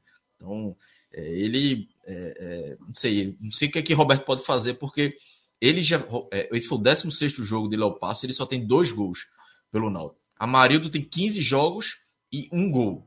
Então, assim, são centroavantes que, enquanto Chiesa não volta, eu abriria a mão de jogar sem esse jogador mais fixo na área, porque não está dando certo. É, não sei, talvez colocar mais um meia, tentar alguma forma que o Náutico não, não precise desse centroavante, porque não está dando certo. E Pedro Vitor é um jogador que é um jogador de ponta, de velocidade, mas quando ele entra, ele entra no segundo tempo bem. Quando ele é titular, ele não joga bem. É, é um caso parecido com o que Evandro hoje, é, é, que entrou bem no segundo tempo, mas quando é titular também não entra. É, é uma, sempre o jogador que está no banco é melhor do que o titular. E aí pode ser todos. Qualquer um que, que entrar vai, ser, vai acontecer isso. É, então, assim, para mim, destaque negativo ficam esses, esses dois jogadores de ataque. E também Ralph. Eu acho que Ralph, o pênalti que Ralph cometeu, assim, não existe. É um pênalti, lembrando nosso amigo João Grilo, que gosta dessa expressão, é diarreia mental. Não, não existe o cara cometer um pênalti daquele. É, o jogador saindo da área, ele dá um carrinho para tentar matar uma jogada que não, ofereceria, não oferecia perigo nenhum. Então, o Náutico tem dificuldade para fazer gols. Tá no jogo melhor que o adversário. E o, o volante coloca tudo a perder, quase coloca tudo a perder, então é, poderia ter custado o resultado ali para o Náutico. É, o Náutico tem uma dificuldade grande de fazer gols e sair atrás do placar é muito difícil. O Náutico conseguiu ainda virar é, esse jogo. Então, fico com esses três destaques negativos. Positivos, eu acho que não tem como não falar de Jean Carlos, que não estava bem no jogo, não estava bem na, nos última, nas últimas partidas, mas é um jogador. Eu vi até torcedor do Náutico pedindo o Jean Carlos no banco, mas veja, você não tira o craque do time, é, ele pode estar má fase que for, ele pode estar mal no jogo, mas em algum momento ele pode decidir. E hoje ele decidiu em dois minutos. Cobrou um escanteio. Primeiro já tinha cobrado escanteio do gol anulado, né? Cobrou o escanteio do gol que valeu e fez o gol é, aos 15 minutos que, que deu a vitória para o Náutico. Então, assim, depois ele até saiu com câimbras pouco tempo depois, aí Roberto é, recua, segura mais o time colocando de Javan, mas não pode, não, não existe tirar o time, o, o, o craque do time em nenhum momento. E, e outra, você é, é, ele pode decidir a qualquer momento e não tem o reserva. É, Júnior Carpina, que seria o reserva imediato, não está sendo nem relacionado. Então, vai, ia colocar quem? Eduardo Teixeira, que não consegue ter sequência, não tem que colocar. É, e mesmo se tivesse um reserva mais ou menos à altura, eu ainda não concordaria com, com tirá-lo.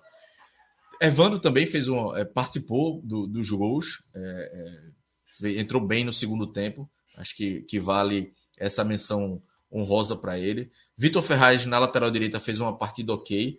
E de resto, todo mundo ali fez uma, um, um jogo nota 6 ali, todo mundo, como eu disse, coletivamente fez uma partida bem, bem ok. Nascimento no meio campo, Franco também, Franco que teve é, o gol anulado. E aí eu queria destacar também, num, num destaque positivo, o Roberto Fernandes, porque eu acho que ele hoje ele acertou na, na, na escalação, é, não tinha muito o que fazer, ele, quem ele colocasse na lateral esquerda seria uma improvisação, é, eu acho que ele acertou manter os, segurar os três volantes no time. E as substituições, como eu disse, ele recua o time. Pode ter sido em excesso, pode, mas com um time com a falta de confiança que estava, era melhor fechar a casinha. Eu acho aí que ele, que ele acertou nessa, nessa, nessas, nas mudanças e, e tem muito mérito dele ali. Um, em um momento que ele estava sendo muito questionado, mas eu acho que ele tem culpa pelo, pelo momento ruim que o Náutico estava vivendo, mas o elenco é fraco, então é mais culpa dos outros do que dele. A responsabilidade dele ainda é pequena nesse momento que o Náutico estava tava ruim. Então hoje eu acho que foi um jogo para o Náutico retomar a confiança, até ele retomar a confiança de que ele tem uma linha de trabalho que dá para ser seguida, que é jogar com três volantes e agora tentar é, reorganizar esse ataque do Náutico, que aí é o próximo passo que ele vai ter que dar para a continuidade do, do trabalho dele, né? que é questionado, que estava é, sendo questionado, muito pela falta de resultado do que qualquer outra coisa. Iago, sua vez agora de analisar e depois eu tenho uma tarefa um pouco ingrata para vocês, dois, mas eu não vou adiantar não. Iago, Vamos por embora. enquanto para você, vamos lá. Me diga aí seu top 3 do bem e do mal. Eu, eu tô fechado com o Cláudio no top 3, assim, é, realmente Hoje, o ataque no Náutico, você olha assim e você não consegue esperar algo de produção ofensiva, é, jogadas, perigo, gerava realmente um perigo de gol ou então pressionar um adversário. É, parece que é, é, é, uma pobreza que é quase um solo infértil aquela, aquela região do campo ali para o Náutico. Então, assim, é, deu o que deu para ver de destaque positivo foi Jean Carlos, que teve um lampejo, né? Teve um lampejo e por ter esse lampejo é que ele não sai do time titular. Mas ainda falando sobre os destaques negativos, assim, Pedro Vitor e Léo Passo estão disparadamente na frente e Ralph não tem como escapar, porque assim, ele comprometeu o jogo. Assim, o pênalti infantil bobo que ele faz, ele poderia ter dado mais uma derrota ao Náutico por sorte dele, ou por méritos de Jean Carlos, a derrota não veio e o Náutico conseguiu sair com os três pontos. Mas, assim, é, não dá para se aceitar que um jogador faz, dê um bote afobado daquele põe uma partida a perder. Especialmente quando o time está jogando melhor na casa do adversário. Então, eu fecharia os destaques negativos com esses três. Quanto a destaque positivo, não vou ser tão bonzinho quanto o Clauber, não. É, para mim, o destaque positivo do Náutico é o Jean Carlos, que vinha mal, não estava jogando bem nas últimas partidas, não jogava bem no primeiro tempo do jogo contra o Brusque, mas não chamam de mágico à toa, né? Tirou uma bola parada da cartola, que eu não lembro se foi Bruno Bispo ou se foi Evandro que desvia e a bola acaba batendo no Wallace para empatar o jogo e acerta um chute de muita felicidade de fora da área para poder dar a virada ao Náutico. Então, assim, a magia voltou, né, Iago? A magia. Não, não sei se voltou, mas pelo mas menos. Mas ele precisava, assim, tirar um, uma, essa inhaca, que ele, ele tava numa inhaca braba, assim. Tava... É, desde, assim, desde antes da final do Pernambucano, aí veio toda a polêmica, e aí, assim, o desempenho, a polêmica aliada ao desempenho ruim, então, assim, vivi uma fase muito complicada, acho que a fase mais complicada de desempenho e de extracampo dele no Náutico. Então, assim, é um respiro também para ele, para ele poder respirar e dizer: não, vamos acalmar e vamos agora tentar retomar o que já foi. Então, eu fecho com Jean Carlos como o, o melhor do Náutico em campo e acho que Evandro também entrou muito bem. Participou do, participou do jogo, apareceu. Foi o Evandro que a gente espera no segundo tempo, né? Como você mesmo disse, é um cara que entra muito bem, mas quando sai titular não consegue ajudar tanto. E eu ficaria por isso aí. Eu acho que Roberto ele fez o que podia com o que tinha, mas é, assim, para a fase que ele vem vivendo, não dá para colocar ele entre os melhores por enquanto, não. Acho que ele ainda precisa se reinventar um pouco mais, melhorar um pouco mais o time para poder chegar ao patamar de conseguir um pódio. Ô Ju, e tem uma pergunta aqui até, é, Manuel Amorim perguntando alguma novidade sobre Chiesa. A gente falando de ataque, né? Veja, tem muito torcedor Ia chamar que é, logo isso, rapaz. que, é, que é pé da vida com Chiesa. Veja, você pode ter todas as críticas do mundo, mas hoje Chiesa, machucado, ainda não é o melhor atacante do Náutico. Então, assim, é o ideal, era o ideal para o Náutico? Não era. era. O ideal era para o Náutico ter um centroavante é, é, que não tivesse vindo de lesão e tudo mais, mas não tem hoje. Tem Amarildo e Léo Passos. Então, Chiesa, meu amigo, tem que voltar urgente. Então, o Náutico, é, é, ele acabou voltando antes do, do, do, que precisava, né? Então, teve uma nova lesão muscular, e passou tá mais de um mês aí que ele está fazendo trabalhos físicos. E a previsão é que até o dia 15 ele volte aí. Então, toda a preparação está que ele volte já como titular. Porque o Náutico sabe que não, tá, não, não dá para contar com o Léo Passos e com o Amarildo. Então, ele já está nessa reta final aí, já está liberado para preparação física. Pode ser que ele até apareça no banco no jogo contra o Vasco, mas acho que vamos segurar para no dia 15, pouco antes do clássico contra o esporte, ele já seja liberado e hoje é reforço. É, o torcedor pode reclamar o que for, mas hoje é reforço, porque o ataque do Náutico não, não tem, tem peças à disposição. É um jogador que vai resolver os problemas do ataque do Náutico? Eu acho que não, mas um desempenho melhor do que Léo Passos e Amarildo. Enquanto o Náutico não contrata, com certeza isso ele vai ter. É, até um Júlio da vida, por exemplo. Júlio é um jogador da base, tem sete jogos, dois gols um número melhor que Amarildo e não é nem relacionado. Então, são algumas decisões difíceis de entender.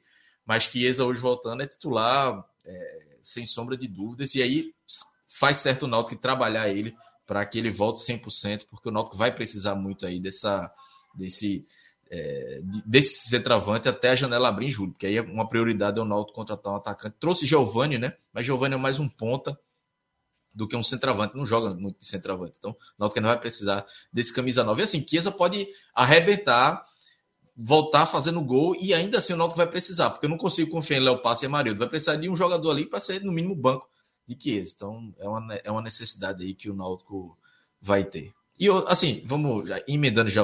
Quer, quer falar alguma coisa, Iago? Eu queria falar um negócio, é, Cláudio. Um negócio que tu falou sobre o Léo Passos é que assim, ele sempre parece estar tá é, posicionado num lugar que não era o ideal.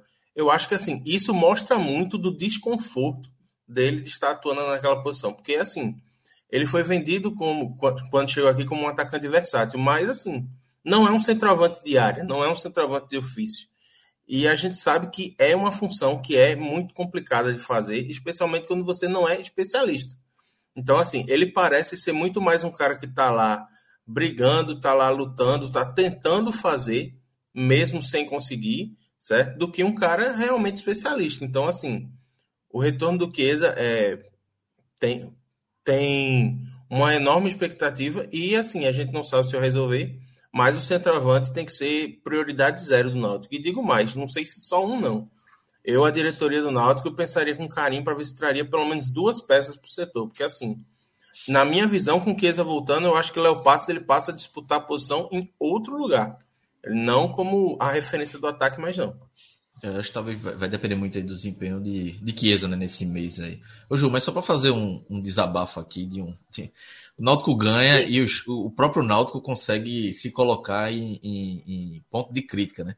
É, o Náutico colocou a postagem, né? Vitória Alvirrubra no Instagram, e aí Camutanga, né, que estava machucado, colocou um comentário. O Camutanca é um dos líderes do elenco e está negociado, Sim. vai para o Atlético Goianiense agora em julho.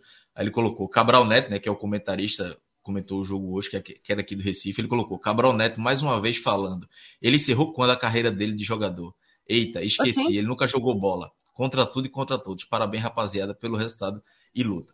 Primeiro, que assim, não precisa ter jogado bola para comentar. Basta estudar, se Ó, preparar. Gente, quer dizer, não Exatamente. sei você, mas eu assim, uma bola vem para um lado, eu corro para o outro. Exatamente. E assim, e você e, e Camutanga é jornalista para estar tá comentando o desempenho de um jornalista? Ele pode comentar, ele está no direito dele, a democracia permite isso.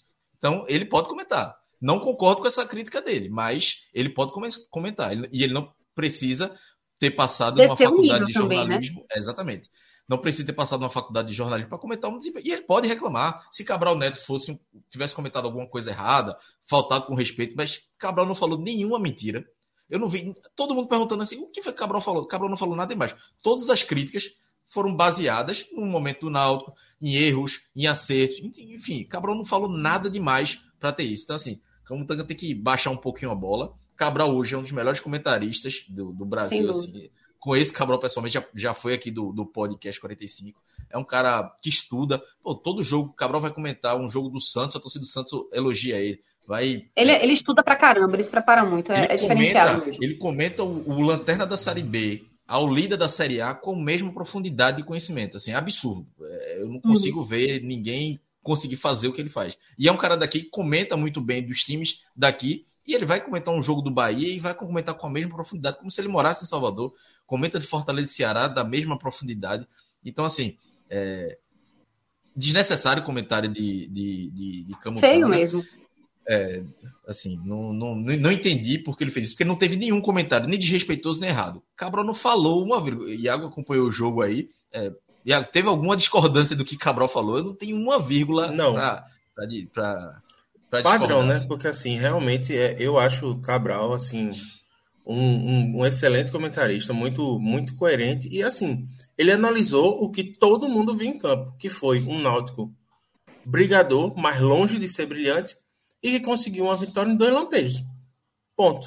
A vitória foi boa, vai gerar alívio, ok, mas não dá para ah, não, porque agora o Náutico é o Real Madrid. Longe disso, muito longe disso. E ele tem que tem que baixar a bola e tem que entender que assim, o momento é ruim, Não. tem que assimilar, porque o momento ruim vem a crítica, só que ele tem que entender que não é perseguição nem nada disso.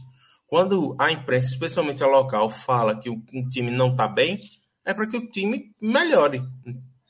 E aí, assim, é, esse, esse papo de ah, não, você só pode falar se você viveu. Eu acho isso essa, essa carta aí é, Esse... é muito furada, muita, muito quinta série para mim. Eu acho que não vale nem gastar tempo comentando uma abobrinha dessa, tá ligado? Esse, então, assim, se ele quer falar mal do comentarista.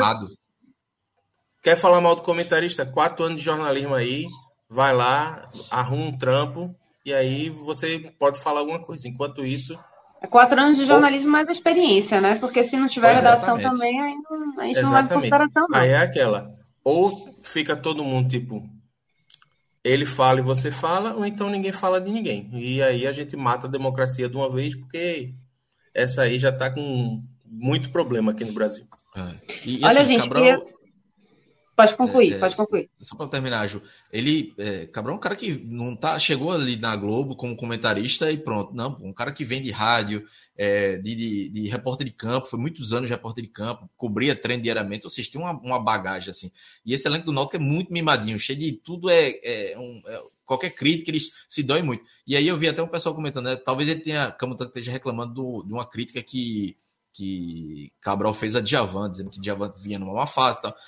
Cabral fez a crítica assim que Djavan entrou. Com 30 segundos, Djavan errou o passe deu o ataque pro Brusque. Será que estava errada a crítica do cara? Não estava. Então, assim, é, nada justifica essa, essa reclamação de Camutanga. Então, assim, Camutanga tem que baixar um pouquinho a bola e voltar a jogar a bola. Esse último mês aí que ele tem do Náutico antes de ir pro, pro Atlético Goianiense.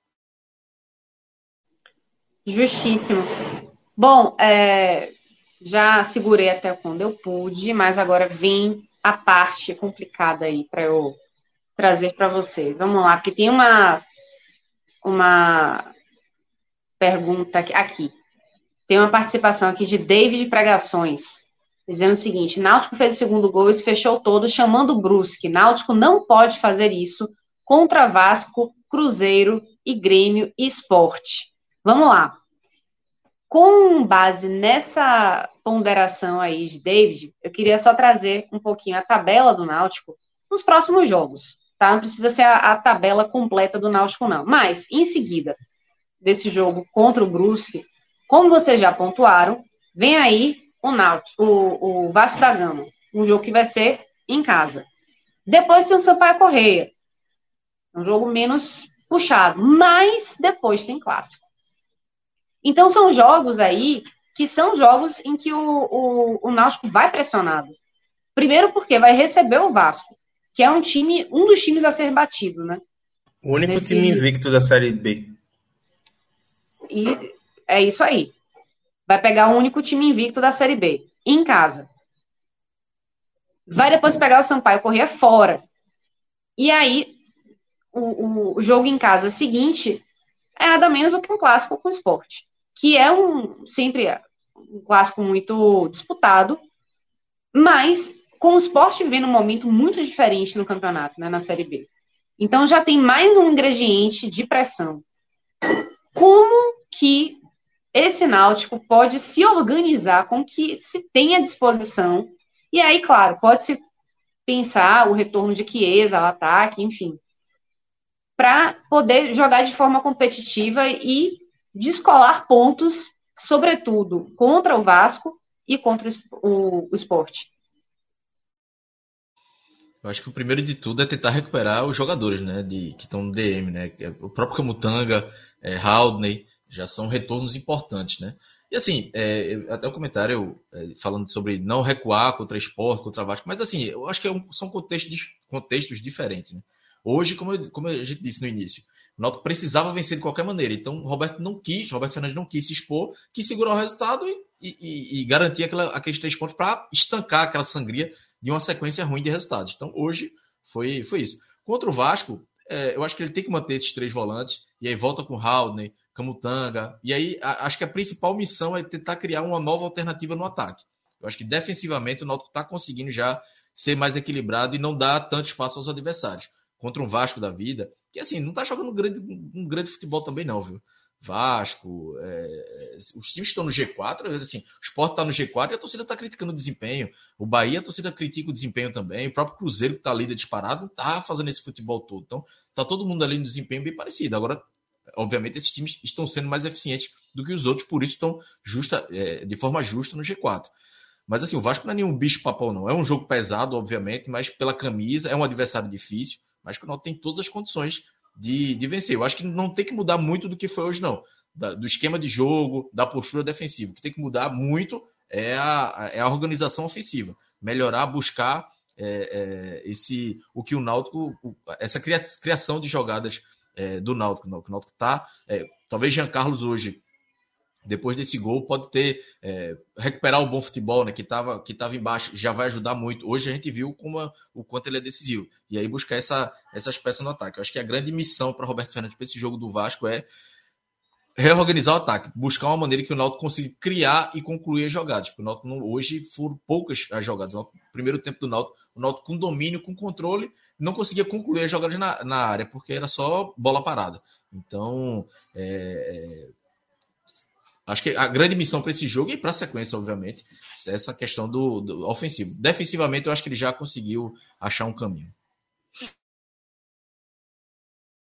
Eu acho que é bem por aí mesmo, Cláudio. É, eu acho que, primeiro de tudo, o Náutico precisava estancar a sangria, colocar a bola no chão e voltar para o campeonato.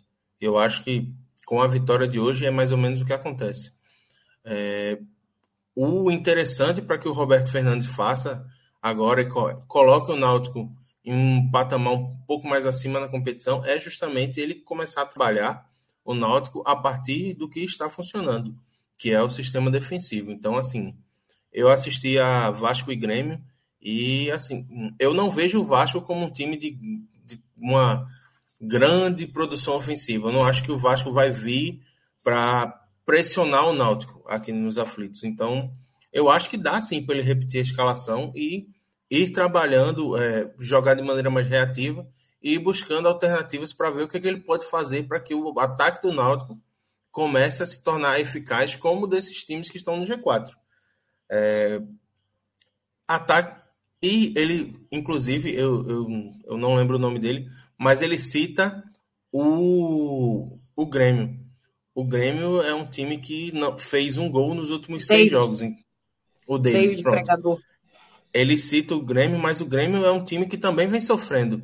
É, inclusive está só dois pontos à frente do Náutico atualmente, está fora do, G, do G4, quando todo mundo esperava que o Grêmio fosse um bicho-papão.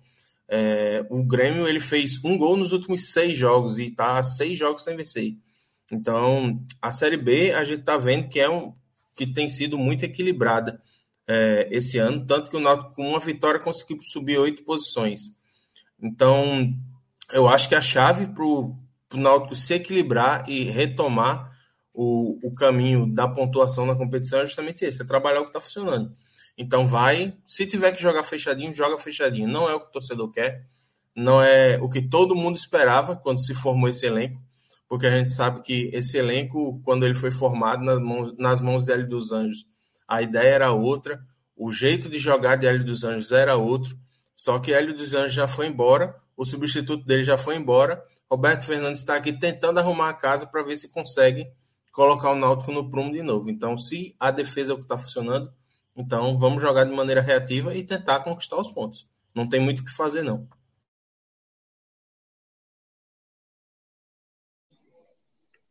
É isso aí, minha gente. A situação do Náutico, hum, é, voltando, né? Não é das mais fáceis, não é das mais simples, mas também não é das mais difíceis, né? Não tem nada assim que é, esteja numa situação desesperadora. E, de novo, eu acho que dá para jogar de forma competitiva, ainda que esse elenco tenha esse cobertor curto, né? Tenha limitações e que seja difícil você ter um, um repertório variado, né? De esquemas, né? De jogadas, de possibilidades de jogadores para executar um, um feijão com arroz, né? Acho também que, como vocês Ultimamente pontuaram... está difícil até ter repertório para escalação, Ju, porque pois é. o, Náutico, o Náutico ele está numa fase que, assim, é um, dois, três jogadores... É quem tiver disposição entra, né? É quem Exatamente. tiver. Pois é, mas eu acho, assim, que, que dá... Dá para pensar, assim, que fazer 45 pontos ainda é a meta. Pronto, concordo com isso que vocês colocaram.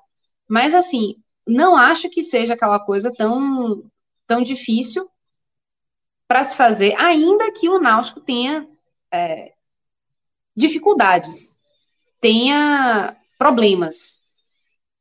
É saber trabalhar com eles. Esse jogo diante do Brusque, né, que conseguiu vencer de virada, é um exemplo que você, quando você opta pelo simples, fazendo uma coisa mais simples, de repente os resultados chegam mais, mais facilmente, né? Não que vá acontecer em todos os jogos, não que vá acontecer diante de todos os, os adversários, sobretudo os que estão disputando outros campeonatos. Mas, é, com o Brusque, por exemplo, deu certo. Acho que dá para você medir. Acho que já estamos numa altura da Série B em que é possível você medir quem que está brigando para voltar para a Série A, quem está brigando para não cair, e tem quem está brigando aí para conseguir uma, uma Série B tranquila. Acho que essa deveria ser a, a grande preocupação do Náutico, né? Fazer uma Série B mais tranquila e sim, né?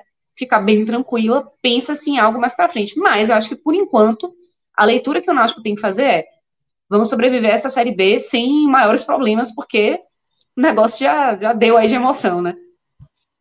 É isso. É, tem que buscar logo esses 45 pontos para não ter uma perreira, né? Não basta a frustração que ficou do ano passado, né? De ter passado 14 rodadas sem perder e terminar o, o campeonato longe do acesso. Começa o campeonato esse ano é, na briga contra o rebaixamento, mas pode ser que embale e consiga algo a mais. Acho difícil, mas principalmente por, pela qualidade do elenco, pelos problemas. Mas é, e até falando de, de, elenco, Ju, passou uma pergunta aqui sobre Lucas Perry. Agora eu perdi qual, quem perguntou. Ele é, tem contrato com o Náutico, né, com o São Paulo até o final do ano, está emprestado é, até o final do ano e é, chegou essa semana chegaram três propostas por ele, né? Chegaram propostas do Atlético, do Curitiba e do Bragantino.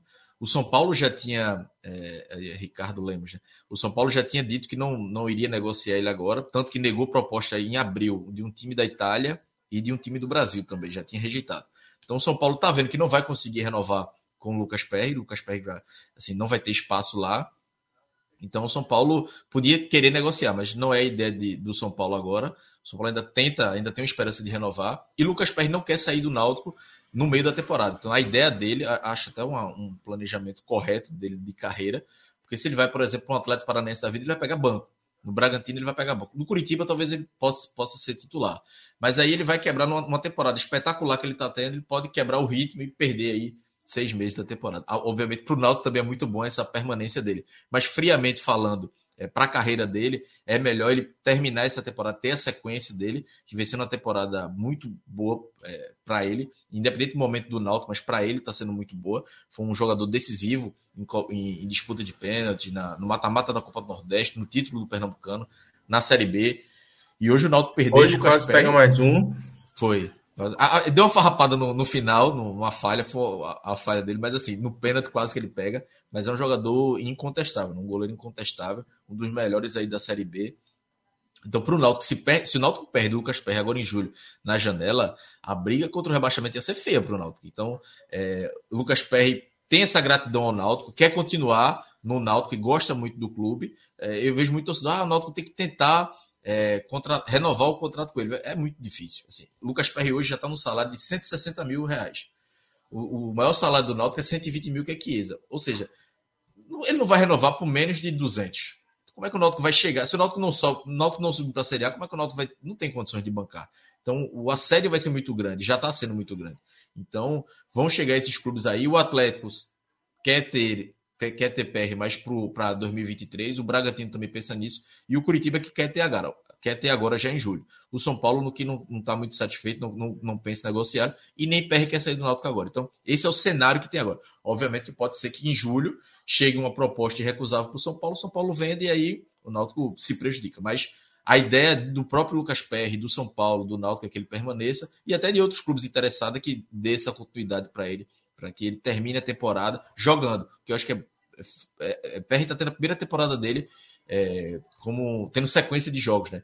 E ele já mostra uma evolução absurda. Então, os clubes que estão interessados nele sabem que é melhor dar essa sequência do que contratar para colocar no banco. Então, ia, ia atrapalhar esse desenvolvimento dele que tá sido, tem, tem sido de forma absurda. Assim. Ele tem, é um goleiro muito seguro, sai para o jogo muito bem com os pés, pega pênalti, enfim, é um jogador que é um jogador que vai bater em Europa é, tranquilamente daqui a alguns anos. Já teve, né? Proposta da Itália, e eu acho que o clube que contratar ele em algum momento vai vendê-lo para a Europa em dois ou três anos, porque ele tem um potencial muito grande. Muito bem. Queria saber de minha produção aqui se a gente já pode partir para o nosso recreio, que é a parte do Best Nacional. Para ver o que, que surgiu aí das brincadeirinhas da, da galera.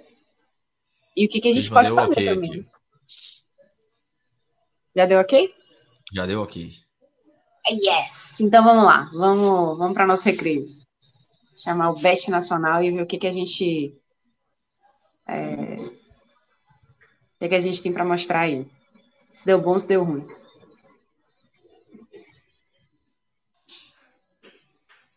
E aí? Tá, tá acima dos 2 mil, né? Tá, tá... É. Ainda estamos com caixa bom. Dá, dá pra fazer um estrago aí, né? Voltou, tá, que... teve um tempinho que estava em baixa. Não, mas vamos aproveitar que Fred deve estar feliz, né? Que ganhou as taças lá no, no Pod Experience. Veja, taça não sei se ele ganhou, não, mas lama. Ele... Lama com certeza, né? Ele trabalhou deve, bastante. Então deve, o cara deve estar feliz. É, acho que se passar um cotonete um na, na orelha hoje sai lama, porque meu amigo, assoar o nariz é lama, tá? É lama. A foto é um negócio absurdo, assim. Ô, Iago, e tu, tu não dava não, não, são né, duas, né? Tem uma que você né? olha, tem uma que você olha, rapaz, já é muita lama. Aí vem a segunda foto. A segunda é, foto. É um choque. Eu acho que ele não jogou, não. Acho que ele ter... ficou só rolando na lama. Ficou só rolando pro deve lado, rolando ter... pro outro. Deve ter é. lama na consciência dele até. Exercício Meu de amigo. ponte. Só fazendo pontes. Meu amigo, difícil, viu? Olha. Vem cá e, e, meus Warriors aí, como é que tá essa, essa odd? Hum, jogo bom para apostar, viu? É, o homem entende, a Iago entende, não entendo nada de basquete. Pois é, eu só torço, eu não entendo nada. Eu tô torcendo pelo Celtic porque me disseram que o, que o Golden State é, é, favorito, aí eu sou do contra. Aí pra ser do contra. Ele já perdeu o primeiro jogo. perdeu eu o primeiro vi. jogo. Jogaço, jogaço, eu vi. Sim. Não entendo muito mas... de basquete, mas gosto de acompanhar aí, jogaço. É... Perdeu o primeiro jogo, aí já me deixou tensa. Perdeu o primeiro jogo em casa, perdendo a invencibilidade nos playoffs. Não tinha perdido nenhum em casa, desde que foi pro mata-mata. É, joga de novo em casa agora domingo, mas eu acho que os, que, os dá, caras. Que dá Celtics de novo? O time cheio de cobra criada, chegar assim, ó, perdemos o primeiro jogo em casa. O negócio, se a gente perde o segundo, para vencer quatro seguidas fica meio feio. Acho que amanhã. E fica não, meio não difícil também, né? Acho que amanhã é. Acho que amanhã é festa na Califórnia e Golden State vencendo. Mas eu acho que é jogo com muita pontuação, tá? Eu acho Eu que... também acho, viu? Eu acho que que as bolas de três vão, vão cair. Pois é. Os Flash É, Brothers eu- vão entrar em Eu, sintonia. particularmente, a- eu vi aqui que tem uma odd até interessante que tem para combinando para 215 pontos as duas equipes. Eu acho que pode ser um bom palpite. Eu acho que passa com tranquilidade dos, dos 215, porque se a gente for parar para pensar, são dois times que chutam muito bem de três, né? Verdade. E aí, assim, é, bola de três hoje é, eleva muito a pontuação dos jogos de basquete. E aí as equipes agora passam com tranquilidade dos 110, 115, 120. pontos. Inclusive, inclusive, Iago, não lembro nem se foi você que falou. Eu lembro que teve um, um jogo. é, não sei se foi final da, de conferência.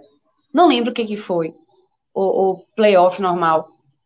Que ia ter um, um- um jogo do Golden State. E aí eu falei assim, pô, botasse. Acho que botaria Curry fazendo mais de 30 pontos. Assim, pô, não, peraí, Curry fazendo mais de 30 pontos. Rapaz, se tivesse apostado naquele jogo ganho. específico, tinha ganhado, tá vendo? E assim, Pronto. Meu particularmente, ele vem muito quando bem, ele né? também tá. Quando meu menino tá invocado, ele vai e mete três. Fez mais de 30 no, no jogo que perdeu. O problema foi porque o resto do time não veio junto, né?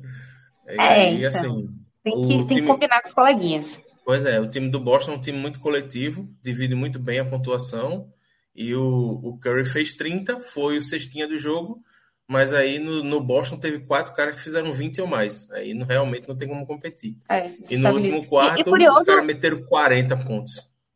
E o curioso também, 16. Água, é que assim, o, o próprio Golden State que lançou essa modalidade assim mais coletiva, né? E, e uma forma nova de, de jogar basquete com caras um pouco mais baixos, né? Que não eram tão físicos. É, isso lá para 2014, né? Que foi quando eles Sim. despontaram, assim, começaram a ganhar tudo.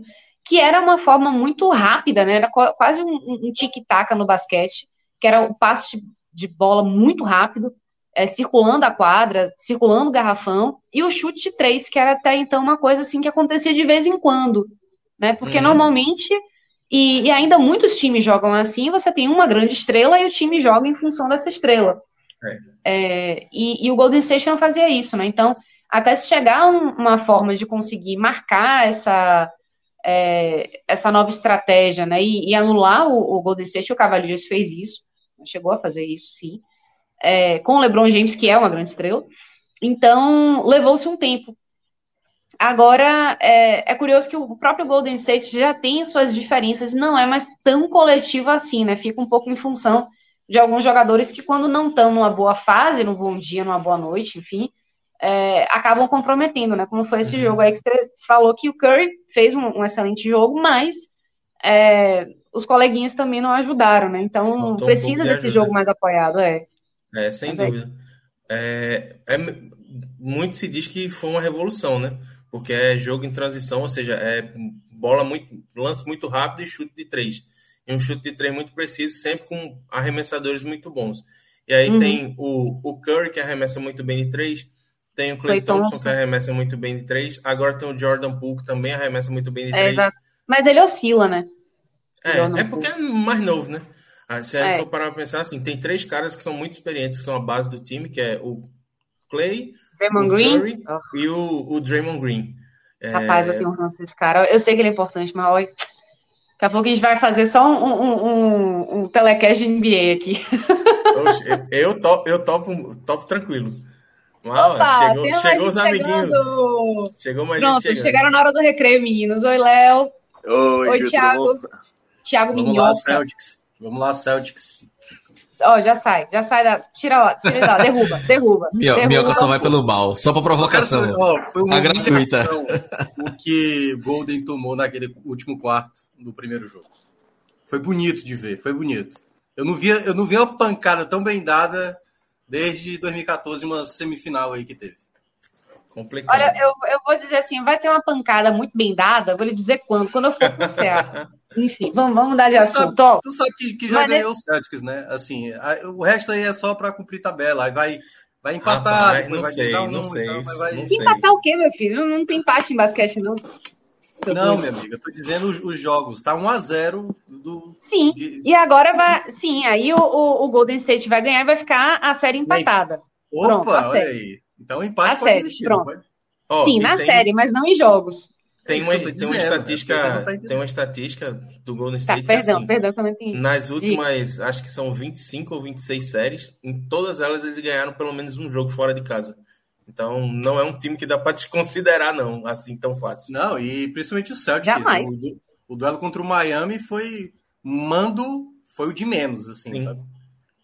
Na real, assim, Mas o Celtics eu- ele eu- pegou eu- três times muito duros, né? É, pegou o, o Nets, que é um time que se espera muito por causa do Kyrie Irving e do, Uhum. e do Durant. Pegou o, o Bucks, os atuais campeões, e pegou o Miami Heat, que é o time da melhor campanha. Então, assim, não, da, a segunda melhor campanha. Segunda Porque a melhor. melhor campanha foi do Phoenix Suns, que caiu pro Dallas É. até numa grande zebra. Mas é isso. Mas é isso. Mas ainda quiser- assim, eu apostaria, eu apostaria no Golden State nesse próximo jogo. Eu faria, Eu- assim, eu, eu não sei dica como é que é- funciona, porque eu não sou muito das apostas, mas eu acho que Não. seriam duas apostas bem viáveis, seriam apostar na vitória do Golden State e apostar na pontuação de mais de 215. Eu, Acho que eu, vale. eu, com o meu dinheirinho, eu cravaria essas duas. O dinheiro não é seu. não, A eu, gente tá aqui só para É dar o palpite, né?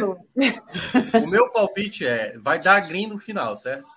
E quem quiser dar o green Hum. é só ir no Celtics. Boston, Boston em 6. É o que eu tenho para dizer. Duvido nada amanhã ser 2x0, viu? Só pra. Eu acho que não. dica. Acho que não. Os caras estão muito mordidos. É exatamente. claro aí que estão muito mordidos. Já dei meu palpite aqui. Não, aí é Eu, eu fecharia aí com Iago. Acho que vai ser uma Pronto, pontuação alta também. Para fazer, para é colocar é valor, eu colocaria, eu colocaria 25 em cada, 25 na vitória do Golden State e mais 25 na Na pontuação? pontuação para não torrar o caixa inteiro dos amiguinhos.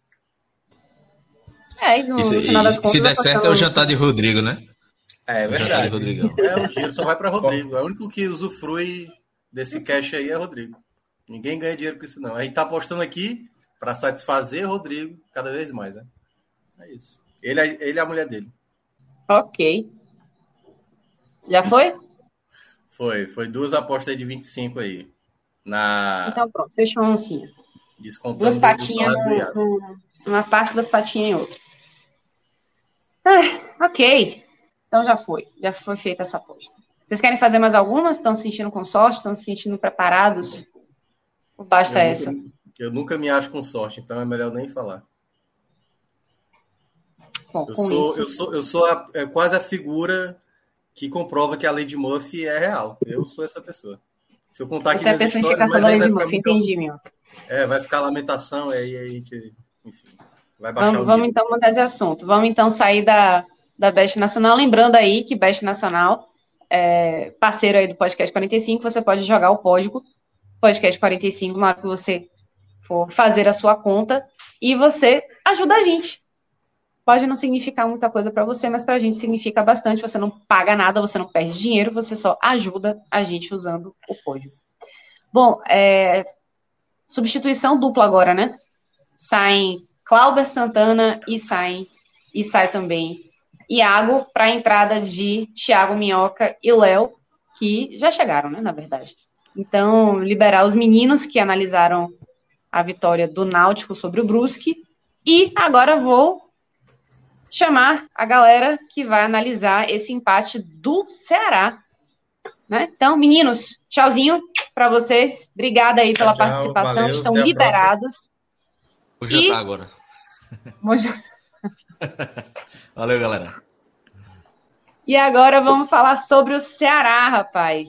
Como é que foi esse esse jogo aí? Ceará e Curitiba, né? Um a Isso. um. É. O que Foi dizer? um suco, suco de Ceará. Suco de Ceará. Foi um suco, um suco de Ceará. Se se existisse um Foi suco mesmo. de Ceará, seria o jogo de hoje. E a gente, eu já tinha falado mais cedo no grupo, né? Eu falei assim, vai, vai ter o podcast hoje, mas é um empate, assim, aquele empate amargo, um- uma, uma derrota de 1 a 0 jogando melhor. E tinha todos os componentes. O Ceará é assim, assim, quando ele precisa de uma vitória para consolidar uma subida, uma ascensão, é, Era uma semana que a torcida estava em, um, em um bom clima, uma expectativa boa, lojas cheias, lançamento de camisa, camisa esgotada na loja, é, aniversário do clube. Rapaz, as imagens que você botou lá no grupo, Léo, eu fiquei de cara, É, assim, porque a realmente a torcida comprou muito, né, esse Isso. momento do, do Ceará. Isso, a E- camisa nova esgotou em três dias, praticamente, assim. Não tem mais quase nenhuma camisa na loja. Só tamanhos especiais, 8G, 7G. Assim, coisa de doido mesmo, assim. E tinham todos os componentes, assim, de o Ceará mesmo, assim. É, é, torcida empolgada, adversário com desfalque, tu- tudo, tudo combinando para um empate frustrante. E foi o que aconteceu. Já, já É, pode então entrar dá, na dá análise dizer aí. Já, rapaz, aqui vocês estão em casa, né? Vocês fazem o que vocês Então, quiserem. E, não, e assim, só para dizer, então, que pelo que você me, me foi pontuando, foi um- um- uma espécie de é, uma ducha de água fria, né? Para uma expectativa que estava em alta. E tudo bem que o, o, o Ceará vem assim de uma, uma campanha assim, ainda muito boa de Sul-Americana, que acho que ainda está muito recente, né? A, a torcida está muito, com isso ainda muito é, presente, né? A vitória no clássico. E agora é, tinha, como você falou, né? Tudo para embalar de vez, né? E aí, no finalzinho do, do, do jogo, né? Levou o empate e aquela coisa da. toda aquela movimentação meio que foi. Digo por água abaixo, né? Quer dizer, não sei, como é que você imagina aí que a torcida está se comportando, né? Você acha que houve essa essa decepção mesmo, assim, que essa, esse momento de euforia, se aqui a palavra seria essa, dá para é, pensar que ele vai se dissipar ou ainda tem mais mais gordura aí para queimar, assim, desse amor aí de torcida e, e Ceará? Não, eu, eu acho, Ju, que tem, tem mais gordura para queimar, porque o sentimento hoje não foi aquele sentimento de raiva. Foi um sentimento de, de frustração, assim, de decepção, assim, de, de aquele. De, desligou o disjuntor, assim, disparou o disjuntor, assim. Você tava numa euforia e, tudo esfriou, assim, não foi aquela raiva. O, pouquíssimos torcedores ensaiaram ainda uma vai após o jogo, mas a maioria saiu aplaudindo. É, e era, e era uma, um, um estilo de jogo hoje que eu já imaginaria, assim, já falei durante, tinha falado durante a semana que era algo que eu esperava. A gente falou no, até em vários telecasts aqui com Minhoca a importância que o Lima tem naquela construção tática ali na frente. O Lima é um jogador que ele prende a bola no ataque. Ele segura a bola com inteligência. Dificilmente você vai ver o Lima perdendo uma bola e cedendo um contra-ataque. Geralmente ou ele sofre a falta, ou ele avança, ou ele prende ali a bola até conseguir um lateral, um passe. Então o Lima é esse jogador. Então o que eu falava era que desde o começo da semana que o, com a ausência do Lima, o Ceará teria muita dificuldade, porque a bola não conseguiria ficar presa no ataque, e ela presa no ataque com a figura do Lima, tanto ela fica lá próxima de um passe para um arremate, como ela fica longe da defesa. E era isso que o Ceará que fazia o Ceará ser um time tão seguro defensivamente. Essa bola sempre ficando longe da defesa. E sem a figura do Lima, a gente esperava que isso não fosse acontecer, ou seja, que o Ceará ia levar muita bola por aqua, pelaquela região ali direita, porque o Eric é um jogador que ele vai ter, sempre tentar um contra um e ele costuma sempre falhar na maioria das tentativas e, imediatamente gerando um contra-ataque. Ele não é um cara que gera, é, gera uma falta, sofre uma falta, ele acha um passe, não. Ele é o cara que vai para um contra um, de repente perde a bola, gera um contra-ataque. E, e foi isso a tônica do jogo, assim. O Coritiba, um time bem ajustado, assim, não é por acaso que tá, tá com a pontuação que atingiu até agora. É um time bem ajustado, um time de toque de bola rápido, um time que se movimenta é, muito rápido, dificilmente erra passes ali. É um, muito parecido com o que a gente comentava no começo do ano, que era o Ceará naqueles primeiros minutos, né? O, o Ceará do Thiago Nunes, assim, o Ceará com intensidade de muita movimentação, passe, achando os espaços com a base naquela, naquela troca rápida de posição. E foi o que o Curitiba tentou, mas o Ceará conseguiu é, começar a produzir chances de ataque, tentando ali o Kleber não tão feliz como estava sendo nos últimos jogos, assim, ele até tentou, assim, prendeu ali a bola, achou alguns passes, se apresentou, mas não foi tão efetivo como nas últimas partidas. E eu acho que o Kleber também sentiu muito aquela falta do Lima lá, porque o futebol do Kleber aparecia muito nessa, nessa função tática de sair mais da área e depois infiltrar quando tinha o Lima, né? O Lima era essa figura de diálogo do Kleber. Era a inteligência do Lima junto com a percepção do Kleber que tornava o Kleber essa peça em evolução constante nos últimos quatro, cinco jogos. E, e ele foi um que sentiu hoje o Vina também deslocado muito para lá para lateral em, em, função também dessa modificação. É, sentiu muito o ritmo do jogo, a, vindo de contusão, é, foi, foi um das, das peças bem abaixo do Ceará. E, e nessa parte do, do Vina, vou deixar quando eu for fazer o último recorte da análise, mas eu acho que foi um erro também de, de estratégia do Dorival no final do jogo, a forma como ele utilizou o Lima, o Vina. Mas ali o Ceará estava seguro na defesa, o Curitiba trocava passes, chegava, conseguia chegar ao gol, mas assim, sem uma chance muito efetiva. É, e o Ceará com explorando muito aquele lado esquerdo ali com o Mendonça, né? E a gente vinha comentando assim que o Mendonça, quando ele ficou uma partida fora e ele descansa, ele no, na partida seguinte, geralmente ele faz uma baita partida. Assim. Foi assim contra o Palmeiras, ele vinha de uma partida fora. E geralmente, quando ele fica fora por suspensão ou, ou é poupado, ele volta é, muito bem. Assim. Ele depende muito da explosão física, ele depende muito da, da recomposição do cansaço para ele poder render mais no jogo seguinte. E foi o que fez. assim O Mendonça optou muito aqui por aquela bola longa e buscar a bola ir para cima e, e, e, no corpo, aquela de dar o toque rápido, tapa rápido e buscar a bola. E foi assim que ele conseguiu ali o gol, né?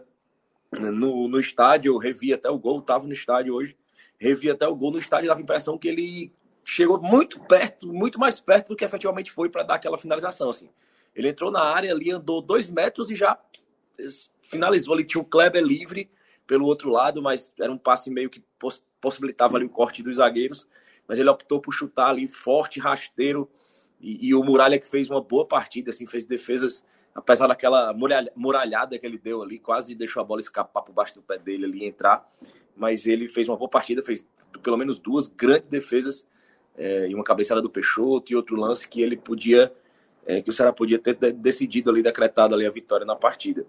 Mas naquele lance ali foi um lance bem difícil, o Muralha, Muralha até foi na bola, mas um chute rápido, rasteiro, e, e eu acho que devido muito àquela indecisão do, do, do próprio goleiro em saber se ele vai abrir para o passe ou se ele vai chutar ali aquele segundo ali que faltou é, foi o suficiente para o Mendonça arrematar para o gol e, e vencendo o jogador que ele, que ele era na temporada. Assim, já, é, já não, não tem mais necessidade de a gente ficar repetindo essa análise. Assim, a, o, o Mendonça que finaliza, é o Mendonça que se apresenta, é o Mendonça que, que cria o espaço e, se firmando mais uma vez como a peça mais importante desse elenco do Ceará. E no segundo tempo, é, o Dorival demorou muito para mexer. Eu acho que o Dorival errou demais na leitura do jogo, porque o Coritiba, até pelo menos os 12, 13 minutos, o Coritiba chegava muito assim. E, e lembrou muito aquele momento de pressão do jogo contra o Fortaleza. O Coritiba, inclusive, foi é, pelo lado ali onde o Vina estava atuando, o Vina estava praticamente ali fazendo a cobertura. Depois que o Nino entrou, parece o, Vina praticamente fez a cobertura ali do, do, do, do, Nino, né? Ficou ali como um lateral praticamente. E, e o, o Curitiba pressionou muito até os 12, 13 minutos. E, e, o Dorival precisava fazer uma mudança, ele precisava colocar a perna ali, colocar um sobral. E ele demorou muito a fazer essa mexida. Muito, muito, muito, muito. E rapidamente, quando ele fez as mexidas, o... colocou o Matheus Peixoto, colocou o Nino, colocou o Sobral. O time respondeu, assim, o Ceará começou a atacar, começou a pressionar e teve chance de matar o jogo. Assim, e isso é mais uma parte do roteiro que eu, que eu falei que o torcedor já está acostumado, assim, é repetitivo. É um roteiro que o torcedor do Ceará está acostumado a ver. Assim, o Ceará teve chance de matar o jogo é, e sem tirar méritos da atuação do Muralha, assim, fez muitas defesas. Mas assim, logo na entrada do Nino, o Ceará teve muitas chances. Assim, o Nino chegou muito à linha de fundo, cruzou demais, o Matheus Peixoto cabeceando e teve e, e, outras oportunidades de arremate. Mas que o Ceará não foi feliz. E, e, e, na minha opinião, o Dorival errou muito. É, o Pacheco com certeza sentiu a parte física, mas foi aquele dia que o Vitor Luiz entrou, ele entrou para não acertar nada. Eu acho que a única coisa que o Vitor Luiz acertou hoje foi, talvez, ainda precisa confirmar essa informação, a assinatura dele na súmula. Eu acho que fora a assinatura dele na súmula, ele não acertou nada. Eu acho que ele amarrou o cadastro da chuteira trocada, ele vestiu o calção ao contrário. Ele, ele não acertou, ele, ele não deve ter acertado nada. Ele deve ter penteado o cabelo pro lado errado. ele errou tudo que ele tentou. O Vitor Luiz ele simplesmente errou tudo que ele tentou. A perda da posse da bola que resultou no contra-ataque do gol foi só a coroação da, do, do, o Vitor Luiz ele teve pelo menos duas, três bolas seguras no ataque com espaço para fazer uma jogada de contra-ataque. E ele não só perdeu o ataque, ele não soube nem prender a bola, nem criar um contra-ataque. Ele não só perdeu, como ele gerou uma jogada para o adversário. Ele errou tudo que ele tentou. É, foi impressionante. E na jogada do gol do Curitiba, já aos 40, já final de jogo, pouco espaço para reação, o, o Vitor Luiz já, ele já tinha pouco tempo atrás perdido uma bola semelhante e na, na seguinte gerou o gol do Curitiba. É, o Messias, ele ali hesita na hora do, do bote. É, também achei que ele foi, foi uma falha do Messias, que vinha fazendo uma partidaça, na minha visão, até então, assim, vinha fazendo uma partidaça, e eu acho que isso alivia um pouco a, a o peso da responsabilidade do Messias, e por ele fato dele ter escorregado. Assim, muitos jogadores do Curitiba escorregaram durante a partida em jogadas, jogadores do Ceará, o Eric escorregou muito. E é um problema do gramado, cara. Não, não é para não dá para relativizar, mas também não dá para desconsiderar quando você analisa uma falha determinante, fatal que um jogador teve que vinha bem na partida, mas no momento ele, apesar de ele ter errado o primeiro a, a, aquela tomada de decisão final, ele ter errado e do atacante ganhar mais espaço, ele poderia ter se recuperado na, na, na, na jogada, se não fosse o escorregão que levou e que possibilitou a finalização do adversário. Então o Vitor Luiz foi diretamente responsável por esse resultado.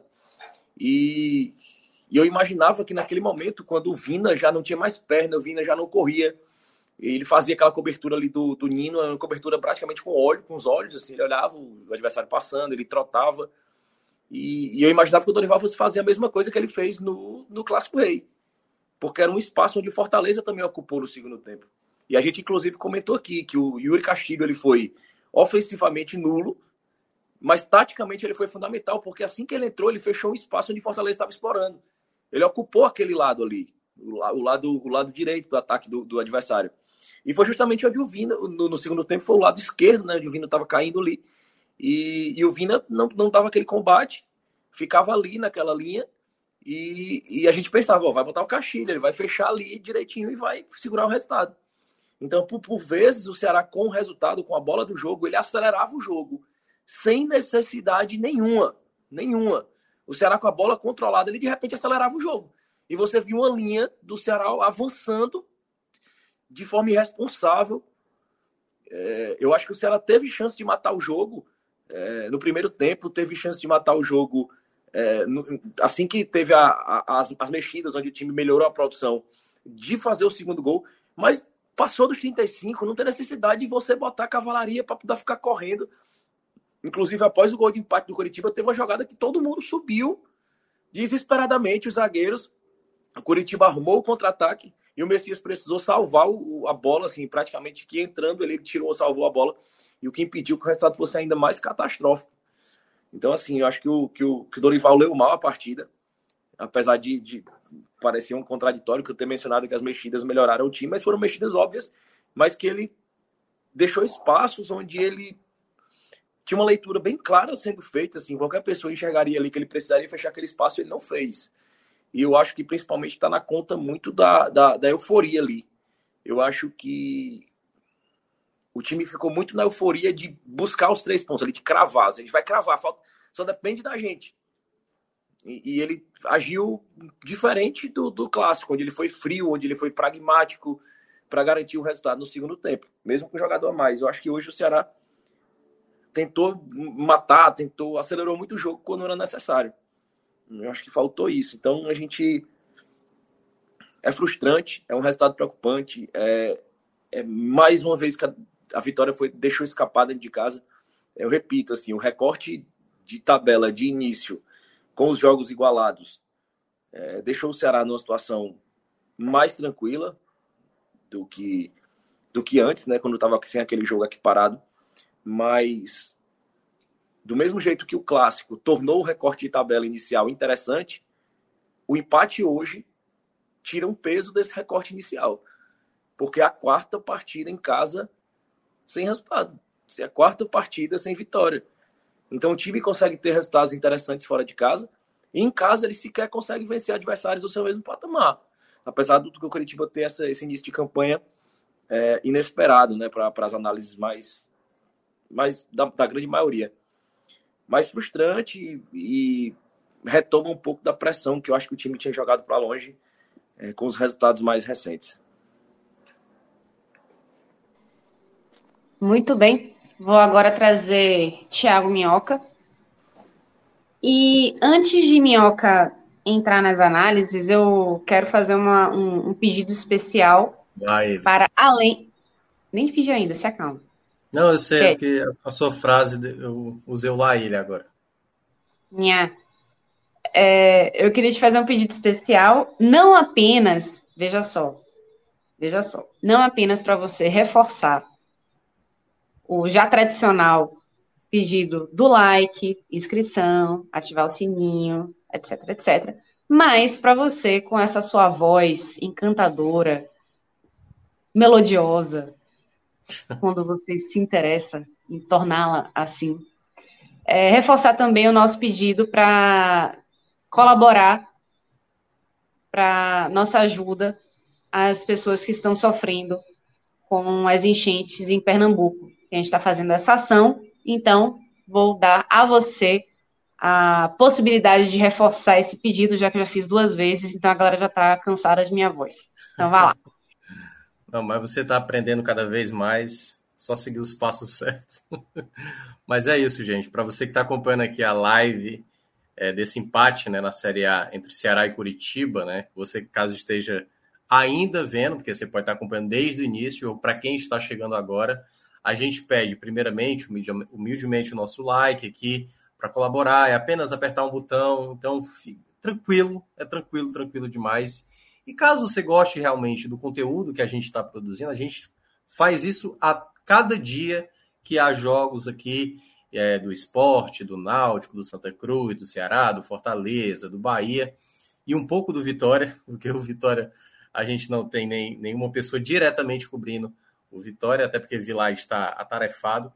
Em todo caso, né, a gente pede para que, caso você goste do conteúdo, curta aqui. Toda segunda-feira a gente traz o Raiz. Às quintas-feiras, geralmente, no período da tarde, a gente tem o H-Menon, que é falando de qualquer outro assunto que não futebol.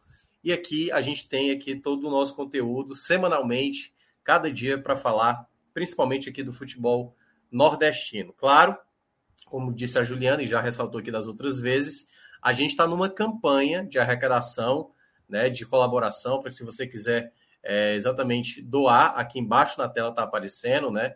Exatamente o Pix, caso você queira enviar. E você pode colaborar na segunda-feira, que a gente fez uma live especial de arrecadação. Fomos muito bem, vários superchats e tal.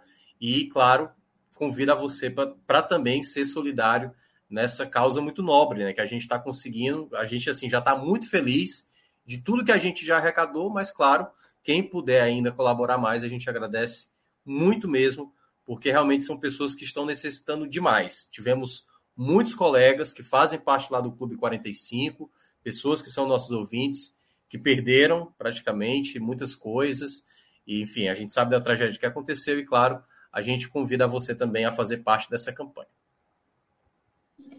E só para reforçar também que, caso você esteja escutando né, o, o podcast, não esteja com a, a live aberta, né, é, nos, nas nossas redes sociais, o link para o Pix está lá salvo nos destaques, então no Twitter, é, em todas as lives que a gente tem no YouTube, as, as, as lives mais recentes, a gente está colocando fixado também no chat, para que esse, esse link rode o maior número de pessoas e que cada vez mais pessoas consigam ajudar com o valor que for que já vai fazer muita diferença para a gente, que a gente consegue repassar para quem realmente está precisando. Bom, é recado dado. Tiago Minhoca, agora sim, você pode começar a sua análise desse jogo. Vai lá. Muito obrigado. Brilha, meu garoto. Vou tentar. É, bem, é, hoje, né, na, na Arena Castelão, o Ceará entrava em campo com uma. Vamos lá, eu acho que o Léo descreveu bem lá no nosso grupo mais cedo, né? parecia tudo calmo no reino, né? Assim, ah, tá tudo tranquilo, vencemos um clássico, saímos do Z4, agora é só deixar o vento seguir que a gente a gente a gente segue. E não é bem assim, né? É, eu até ressaltava das outras vezes, porque muita gente falava, não, depois do clássico a tabela vai se abrir. Eu falei, olha, esse campeonato brasileiro não tem é, a porta se abrindo, na verdade, né? O campeonato ele está muito disputado, né? Hoje, por exemplo, a gente teve empate entre Atlético Paranaense e Santos, teve empate entre Havaí e São Paulo, São Paulo na parte de cima, o Havaí, que muita gente não dá muita confiança, foi lá, é, conseguiu empatar contra o São Paulo. Claro que o São Paulo teve até chance de vencer, mas não venceu.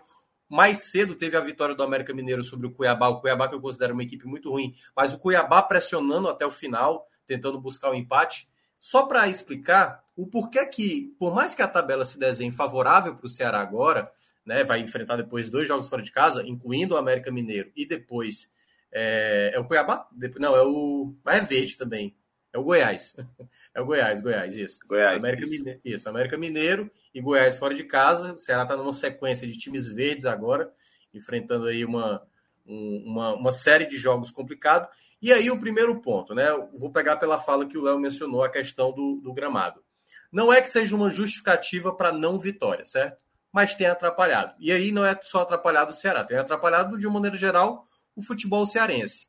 Qual o grande problema? Poderia ter acontecido vitórias do Ceará nessas partidas? Pode. Contra o Flamengo jogou bem melhor, poderia ter vencido. Hoje poderia ter vencido. É, no próprio jogo também contra o Red Bull Bragantino, mesmo tendo perdido, poderia ter conseguido ali uma possibilidade de empate pelo que fez no segundo tempo. Mas eu acho que o que tem atrapalhado, e aí fazendo uma análise, o porquê do desempenho tão ruim dentro de casa, que tem atrapalhado, né, de uma maneira geral, o futebol cearense, mas a gente está falando aqui do Ceará, é um pouco da instabilidade do jogo. O gol que o Ceará toma, o gol do empate, você vê claramente, como disse o Léo, um problema do gramado para não deixar uma situação mais segura de um zagueiro conseguir um corte, que possivelmente o Messias teria conseguido se o gramado tivesse em condições melhores. Aí o jogo se torna mais aleatório, mais instável, entendeu? Jogadas começam a meio que ficar ali sobrando, escapando, jogadores caem demais, alguns acabam se lesionando, e aí esse é um porém que tem acontecido com a, o fator mando de campo. Tanto é que a única vitória que aconteceu de uma equipe cearense na Arena Castelão, Juliano, foi exatamente no clássico, né? No clássico, Rei, que poderia ter dado empate, curiosamente, poderia ter dado empate. Ou seja, a gente poderia estar falando hoje de que não teria nem tido nenhuma vitória cearense, né? Mas aconteceu do Ceará vencer o clássico da quarta-feira e especificamente nesse duelo contra o Curitiba, eu acho que teve o primeiro ponto principal para esse jogo do Ceará não ser da maneira como se esperava. A ausência do Lima talvez tenha sido um grande problema para o Ceará hoje. Porque o Dorival ele trouxe o Vina para jogar como um, um, segundo volante, né? Richard de um lado, é, Vina do outro, com o Lindoso com o cara da saída. E esse é o grande problema. Porque é o seguinte: o Lima é um jogador de dinâmica melhor se movimenta mais, ele corre, ele apoia, ele desce. Ele tem muito mais intensidade de fazer essa jogada no meio de campo, de estar sempre ali criando jogada, participando, sabe, saindo. Então, um cara leve como Lima, maravilhoso. Um cara como o Vina, não. O Vina, ele ficou vários jogos sem exercer nem a função mais como meia, como ele exercia antes. Ele era um centroavante lá na frente. Ele não dava combate, ele não precisava marcar, ele não precisava pressionar tanto o adversário, até porque às vezes o próprio é, Mendonça fazia isso, ou até mesmo Lima, quando jogava aberto. E aí, esse foi o grande, que eu, o primeiro porém que eu, eu considerei da partida de hoje. Porque logo no início, o Ceará tinha uma certa dificuldade defensiva, foi a primeira coisa que eu me preocupei com o Ceará, porque o Curitiba conseguia trabalhar bem quando vinha com a bola pelo meio. E toda vez que a bola chegava no Igor Paixão, que é o, o principal destaque até agora dessa Série A, tinha muita facilidade. Até o, o Michel Macedo algumas vezes conseguiu conter, mas quanto mais o jogo passava, eu sentia que o Curitiba estava bem à vontade jogando na Arena Castelão, sabe? Parecia que o Curitiba não estava jogando como um visitante, parecia que realmente estava jogando ali de igual, igual para igual, embora as estatísticas indicassem ali até metade do primeiro tempo uma predominância de finalizações do Ceará, mas boa parte dessas finalizações em chutes de fora da área. O Curitiba também teve uma finalização que talvez tenha sido ali até metade do primeiro tempo a grande chance, né? Foi um chute fora da área que o João Ricardo teve que colocar para escanteio. E aí, depois do jogo, ele foi começando a se moldar um pouco mais para o Ceará.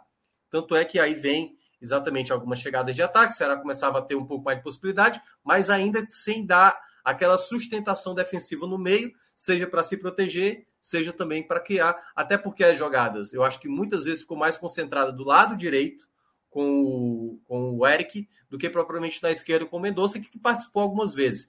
Mas com o Eric, quando a bola chegava, a dificuldade, que aí era onde o Lima consegue fazer isso muito bem, da troca de passes rápidos, tocar, passar, criar uma jogada mais efetiva, principalmente quando você não tem um lateral direito que apoia tanto, até porque o Michel Macedo fazia quase como se fosse um zagueiro pelo lado direito. E aí vem a jogada do gol, né? O Bruno Pacheco faz uma bola longa. Eu fiquei com a impressão, ele faz uma jogada de corpo ali, o Mendonça muito bem feita, mas eu não sei se eu, acho que era o Henrique na jogada. Se ele ficou com a impressão de que tinha uma cobertura ali. Quando não teve, aí foi campo livre para ele, né? O Mendonça praticamente imparável ali quando ele disparou, entrou na área, fez o gol ali que deu a vantagem ao Ceará no final do primeiro tempo, o que tornava exatamente o jogo mais propício para o Ceará. Na volta do intervalo, o Curitiba já tinha feito uma troca no primeiro tempo, e na volta do intervalo, embora o jogo não tenha ficado com uma, um time agressivo demais, deu para ver que o Curitiba já tentou empatar no início, o Ceará deu uma resposta, a, as trocas demoraram um pouco, concordo com o Léo, acho que o Dorival demorou até porque o Curitiba começava a crescer, a crescer, a crescer no jogo, teve uma bola na trave que foi uma seria um, meio que um gol sem querer, mas ao mesmo tempo também foi um pouco de sorte do, do, do, do João Ricardo, que a bola bate na trave, volta na mão dele, ele pega em dois tempos. E ali naquele, naquele cenário, ele faz as trocas, coloca o Peixoto, como disse o Léo, o, com destaque para o Muralha, fazendo duas defesas importantes, uma na cabeçada do Peixoto e uma outra acho que foi no chute do Mendonça, que o Mendonça acabou chutando no meio do gol. E quando o jogo aparentava tá numa tranquilidade, aí é que vem a, aquela situação onde você não pode deixar escapar. Porque eu, eu falava isso na transmissão. O jogo tá bem para o Ceará agora mas ainda está 1 a 0 E 1 a 0 o que é 1 a 0 É ali, é um, é um desleixo, é um descuido, é uma falha num gramado irregular, um escorregão, alguma situação, vai te, pode proporcionar ao adversário uma, uma chance de gol. Né? O Ceará é, já tinha feito algumas trocas ali, até por conta, e antes mesmo de sair o gol, praticamente um minuto antes, o Mendonça, que já estava muito cansado, eu já tinha comentado na rádio, falei, eu estou assistindo o Mendonça já sem, sem a mesma força de puxar os contra-ataques, até porque só tinha ele. O Ceará não tinha outro jogador em campo que pudesse é, gerar possibilidades práticas de jogadas, a não ser o Nino, que tinha acabado de entrar, e o Medoça, e o Medoça praticamente sem energia. Faltava, e está faltando no Ceará, um jogador com essa característica do Medoça, que deveria ser o Eric, mas que o Eric não consegue fazer nem 20% do que o Mendonça consegue produzir. E esse tem sido um problema no Ceará para esses jogadores. Quando o Mendonça sentiu, praticamente as jogadas só tinham só tinha algum tipo de possibilidade quando o Nino chegava pelo lado direito. E aí vem a jogada do gol, como disse o Léo, né? O escorregão ali, realmente talvez tenha faltado para o Messias ter antecipado na primeira jogada, ele acaba refugando. Na segunda jogada, quando ele tenta chegar na bola, ele acaba patinando ali. E ali o, o argentino, o Martinez, né? Martinez faz o gol do empate. E como disse o Léo também, né? O jogo que estava aparentemente. Eu gostei do, do sotaque. Martínez. Ui, Como, e, e olha que coisa, né? O jogo que, antes de sair o gol, nada indicava que o Curitiba tivesse ainda forças para buscar o um empate, o jogo quase não se tornou uma derrota. Como disse o Léo, o Messias salva uma bola praticamente já dentro do gol, né? uma situação ali que o Aleph Manga quase consegue a virada, é, e depois ainda teve um outro contra-ataque também que gerou. Que, curiosamente, eu acho que na jogada, essa jogada que o Messias salvou, já tinha entrado, foi a última troca do, do, do Dorival, né? Ele colocou o João Vitor. Ele, por exemplo, ele ia sacar o Mendonça para colocar um volante. Se eu não me engano, ele ia colocar o Giovani. E aí, quando ele viu que tomou o gol do empate, ele teve que abdicar dessa troca, sacou o, o Richard exatamente para colocar o João Vitor. E essa jogada do João Vitor, que aí é onde falta a maturidade, né? Não, não, jogou tantos jogos. A bola que ele tentou, no lugar dele abrir para o Nino na direita, ele tentou fazer o passe mais complicado, que foi um passe pelo meio. Isso gerou um contra-ataque do Goiás que quase poderia ter custado uma derrota, e não um empate que já teve esse, esse sintoma de, de gosto amargo, né? De derrota, né? O que foi um empate, por exemplo, contra o Flamengo, que foi um empate contra o São Paulo, com aquele sabor positivo, hoje não. Hoje foi um sabor negativo, até porque essa tinha sido a terceira partida que o Ceará tinha aberto o placar, nas outras duas ele confirmou a vitória. Dessa vez não, dessa vez ele acabou saindo com empate, novamente dentro de casa, um tropeço, e queira ou não, isso acaba frustrando o momento, mas aí, e aí só para terminar, que fique de lição, né? O Ceará tem que estar sempre atento ao jogo. O campeonato, volta a ressaltar, principalmente para o torcedor que acha que as coisas agora vão ficar mais fáceis para o Ceará, as coisas vão ficar mais fáceis se o Ceará sempre jogar concentrado, se o Ceará não der brechas para o adversário ir lá e se o Ceará também não desperdiçar chances como costuma perder aqui e ali. O, o Campeonato Brasileiro, ele não está dando ponto de graça. Então, você tem que aproveitar os momentos que você está melhor, os momentos que o adversário não está apresentando uma, um crescimento para você controlar a partida. E não foi isso que o Ceará conseguiu fazer nos minutos finais e acabou aí deixando escapar mais dois pontos em casa. Pois é, eu acho que vale ressaltar, né? Não tem bobo jogando no, na Série A, né? Assim, não tem jogo na série, bobo na Série B também. É até um clichê a gente falar isso, né? Mas só para lembrar que é, mesmo as equipes que estão patamar abaixo, elas jogam para vencer. E jogam num esquema tático, no estilo de jogo, já pensando muitas vezes no erro do adversário.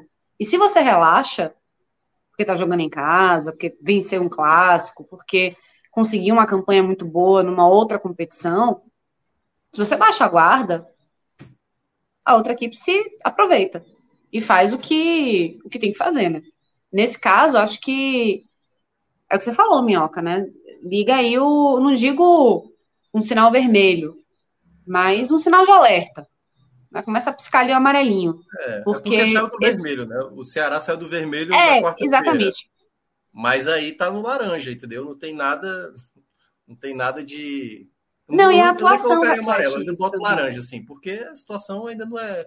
Não tá boa, não dá para ficar tranquilo. Entendeu? Não, não tá boa. Mas assim, o que eu, o que eu digo é que é, vem, vem de um momento que é de mais tranquilidade, né? Sim. né? E, e o que Léo falou também venceu o clássico, né? E, e, a torcida tá sentindo isso, né? Tanto que por isso que tá acabando aí com, com as camisas, é, comprando essa ideia de momento bom, então apoiando o time para melhorar a, a fase, né? E, e seguir é, melhorando, né? Vem engatar uma sequência positiva de jogos. Então, assim, é, agora acho que falta um pouco o, o time comprar essa ideia da torcida e, e corresponder isso também, né? Porque é o que você falou, não dá para relaxar, não dá para achar que o jogo tá ganho, ainda mais com placar magro. Tem que matar o jogo quando a, oportunidade aparecer e ficar concentrado, porque qualquer brecha, qualquer é, errinho pode dar margem para que a outra equipe se aproveite e de repente vira um jogo. É. Então, é, na Série A você, enfim, é elite do futebol brasileiro, né? Não é, é você não vai ter, mesmo as equipes que estão na, na parte de baixo da tabela, não estão lá por acaso. Né? Mas, enfim, sigamos para as análises individuais. Léo, você quer começar? Pode ser. É, Vamos lá. Começando, começando pelos destaques negativos. É, em terceiro lugar, eu acho o, o Vina, Vina bem abaixo, mas colocando ele em terceiro ali, mas fazendo sempre a ressalva, assim que ele, ele fica muito prejudicado pela, pela ausência do Lima e por essa, como o Mioca destacou, dele ter sido usado ali como mais um, um volante ali, mais recuado. E, e, essa, esse reposicionamento cobra o preço para um cara que está voltando de lesão, né? É, vem fazendo tratamento intensivo, não está 100%. Então, coloco ali no Vina, mas, mas fazendo essa ressalva. Campo, campo ali pesado, é, tem toda essa influência para o momento que o atleta vinha. Em segundo, o Eric, é, assim como no clássico, nulo, é, insistindo muitas vezes num contra um, e quando tinha a inteligência de tentar dar o passe, ele sempre tomava a decisão errada, procurava o campo, a parte aberta do campo errado, é, arremate nulo, é, mais uma vez, muito mal o Eric, e em primeiro lugar o Vitor Luiz. O pouco que entrou foi decisivo, foi decisivo no gol que o time levou, errou muito, errou tudo. O Vitor Luiz não acertou um passe, ele não acertou um lançamento, ele, ele foi péssimo, assim. Para mim foram as três piores figuras do jogo, mas no Vitor Luiz é um nível muito acima, assim, do, do que os outros dois.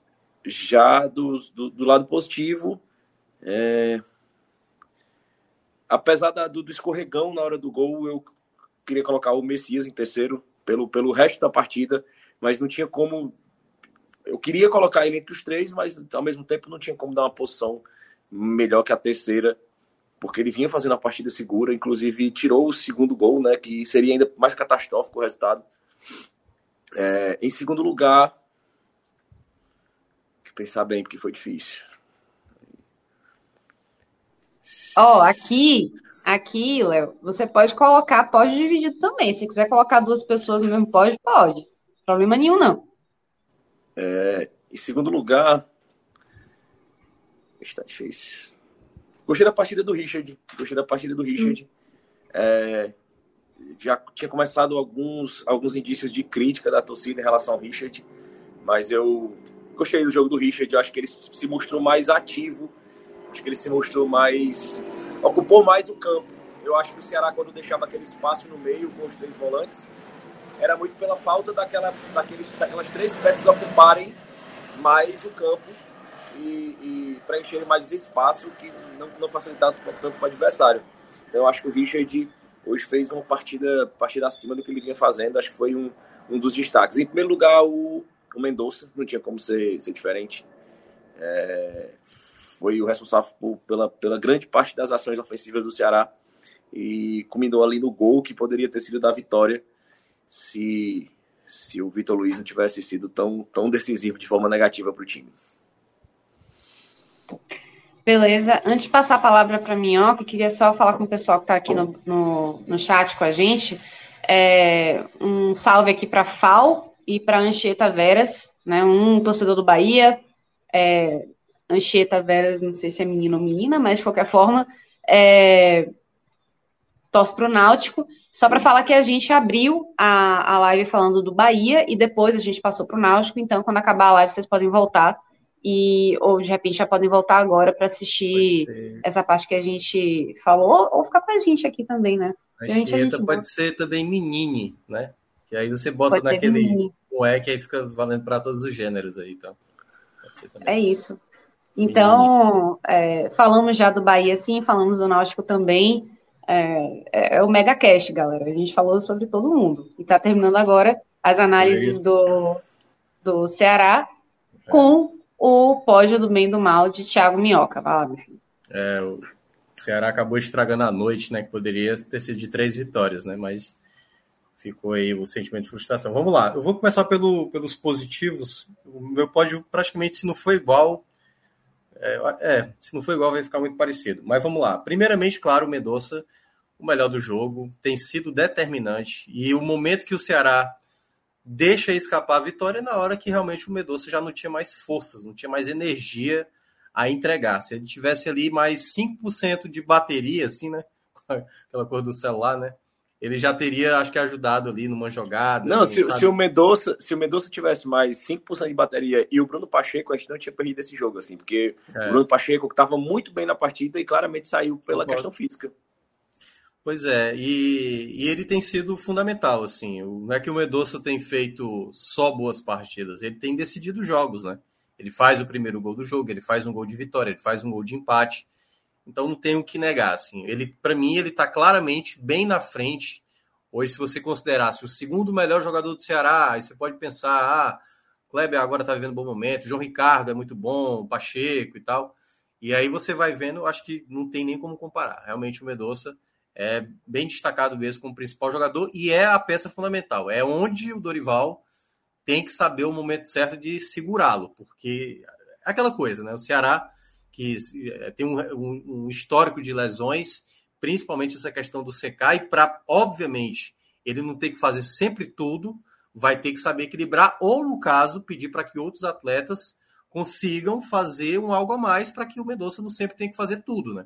Porque uma hora realmente ele acaba se desgastando tanto e, precisa ter ele também ali até mais inteiro para os minutos finais, que não foi o caso de hoje. O segundo, eu vou colocar o Lindoso. O Lindoso teve uma, uma, jogada no primeiro tempo que ele perdeu uma bola, assim, um cochilo enorme, mas na própria jogada ele foi lá e recuperou a, a própria besteira que ele tinha feito, né?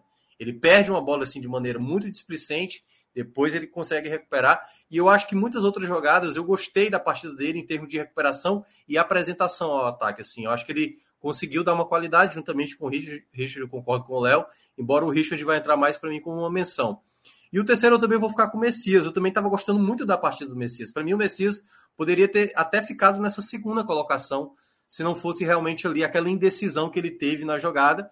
Claro, foi uma fatalidade, mas pô, ele acabou safando uma situação que poderia ser pior, né?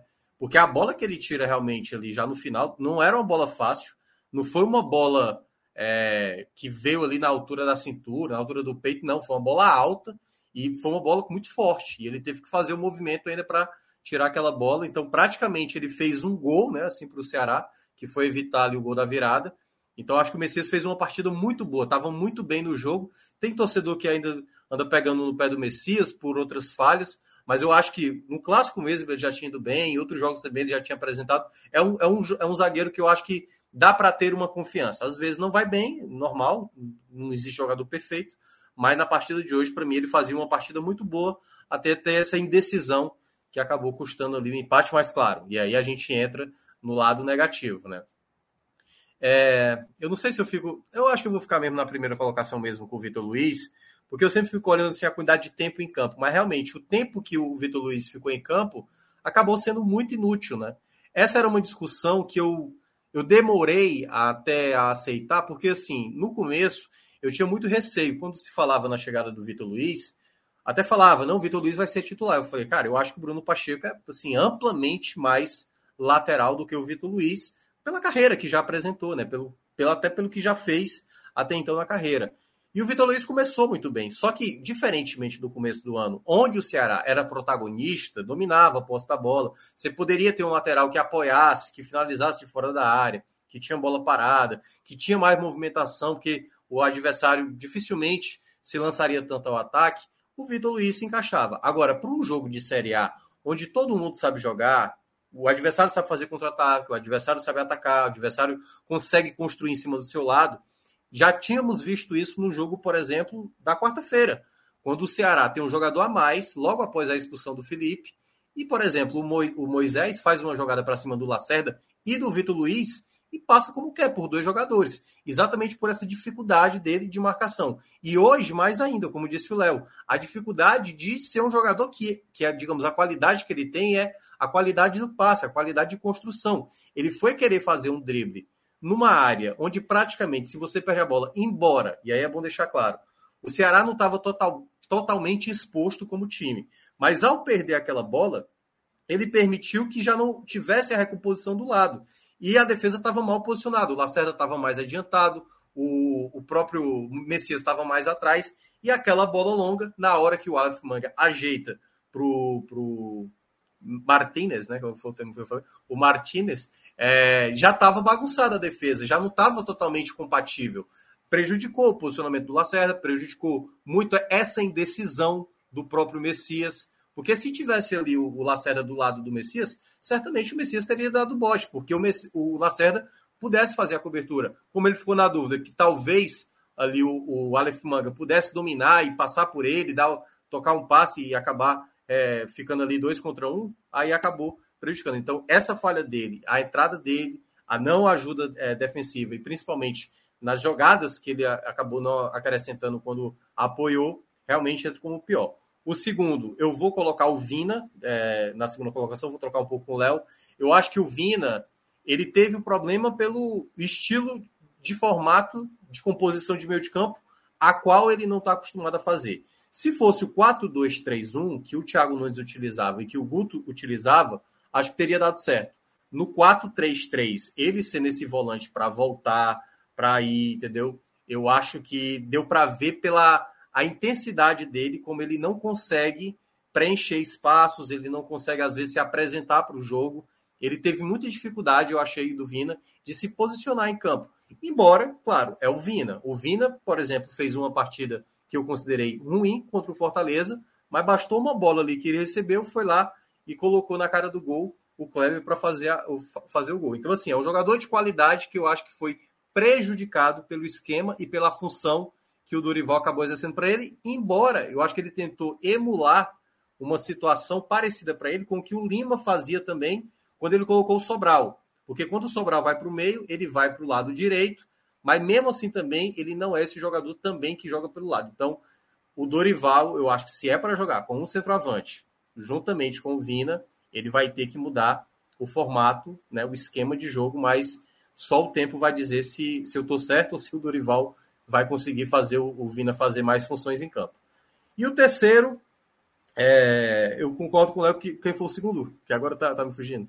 O Eric. O Eric. O Eric, é, exato. O Eric é um jogador que não consegue entregar, né? Esse é um grande problema do Ceará nesse exato momento. Jogadores com esse perfil está faltando no Ceará. Até tem, né? Apareceu hoje o David, que veio da base, estava lá relacionado. Não é para ser a solução hoje, assim também como o João Vitor também não, são garotos ainda, mas que possam ser testados algumas vezes, talvez por um pouco mais de minuto, para até ver se eles conseguem. E se não, eu teria apostado, como o Léo mencionou, talvez no Yuri Castilho, que embora não acrescentasse, talvez tecnicamente, e às vezes ou não ele acaba ajudando, dá uma assistência e tudo mais, ele poderia ajudar taticamente. Algo, como disse o Léo, fechar espaços, tentar ganhar um pouco mais ali, de prender a bola, né? Segurar um pouco mais a bola, algo que deu muito certo no clássico da quarta-feira. Então, para mim, esses foram os pontos negativos e aqueles lá que eu tinha citado de maneira positiva na partida de hoje. Muito bem, acho que tocamos todos os pontos chaves né, desse, desse empate. É, ficam aí as lições para o Ceará, para o Campeonato Brasileiro e também para as próximas competições. Acho que esse jogo é, traz muitas lições para o Ceará. E, e, e, assim, aproveitar que, como o Léo falou, né, ainda tem uma gordurinha aí de amor para se queimar com é, to, com a torcida, né? Então, abraçar esse momento de felicidade para corresponder em campo, né? Porque eu acho que aí, quando a torcida tá junto com o time, o time consegue corresponder à expectativa, né? E a, a possibilidade de se engatar em uma sequência de resultados positivos é grande. Então, aí o Ceará consegue realmente reverter esse quadro que era de tensão há semanas atrás para conseguir uma tranquilidade um pouquinho maior nas próximas semanas. Então é isso, minha gente. Quero mandar um abraço aí para todo mundo que ficou conosco do início até agora. Não sei se teve algum guerreiro ou alguma guerreira que ficou desde o iníciozinho, mas só, de... só eu. Ah, é. Enfim, né? A gente só espera. Não, mas você, você foi brava. É isso. Mas vamos lá. É, estaremos aqui sempre que necessário é, de preferência com boas notícias né, do futebol nordestino. Então, mandar um salve, um abraço para todo mundo que participou desse mega cast, desses três jogos aí que a gente analisou. Um salve para todo mundo que acompanha a gente sempre. Ó, beijo grande e até a próxima. Tchau, tchau.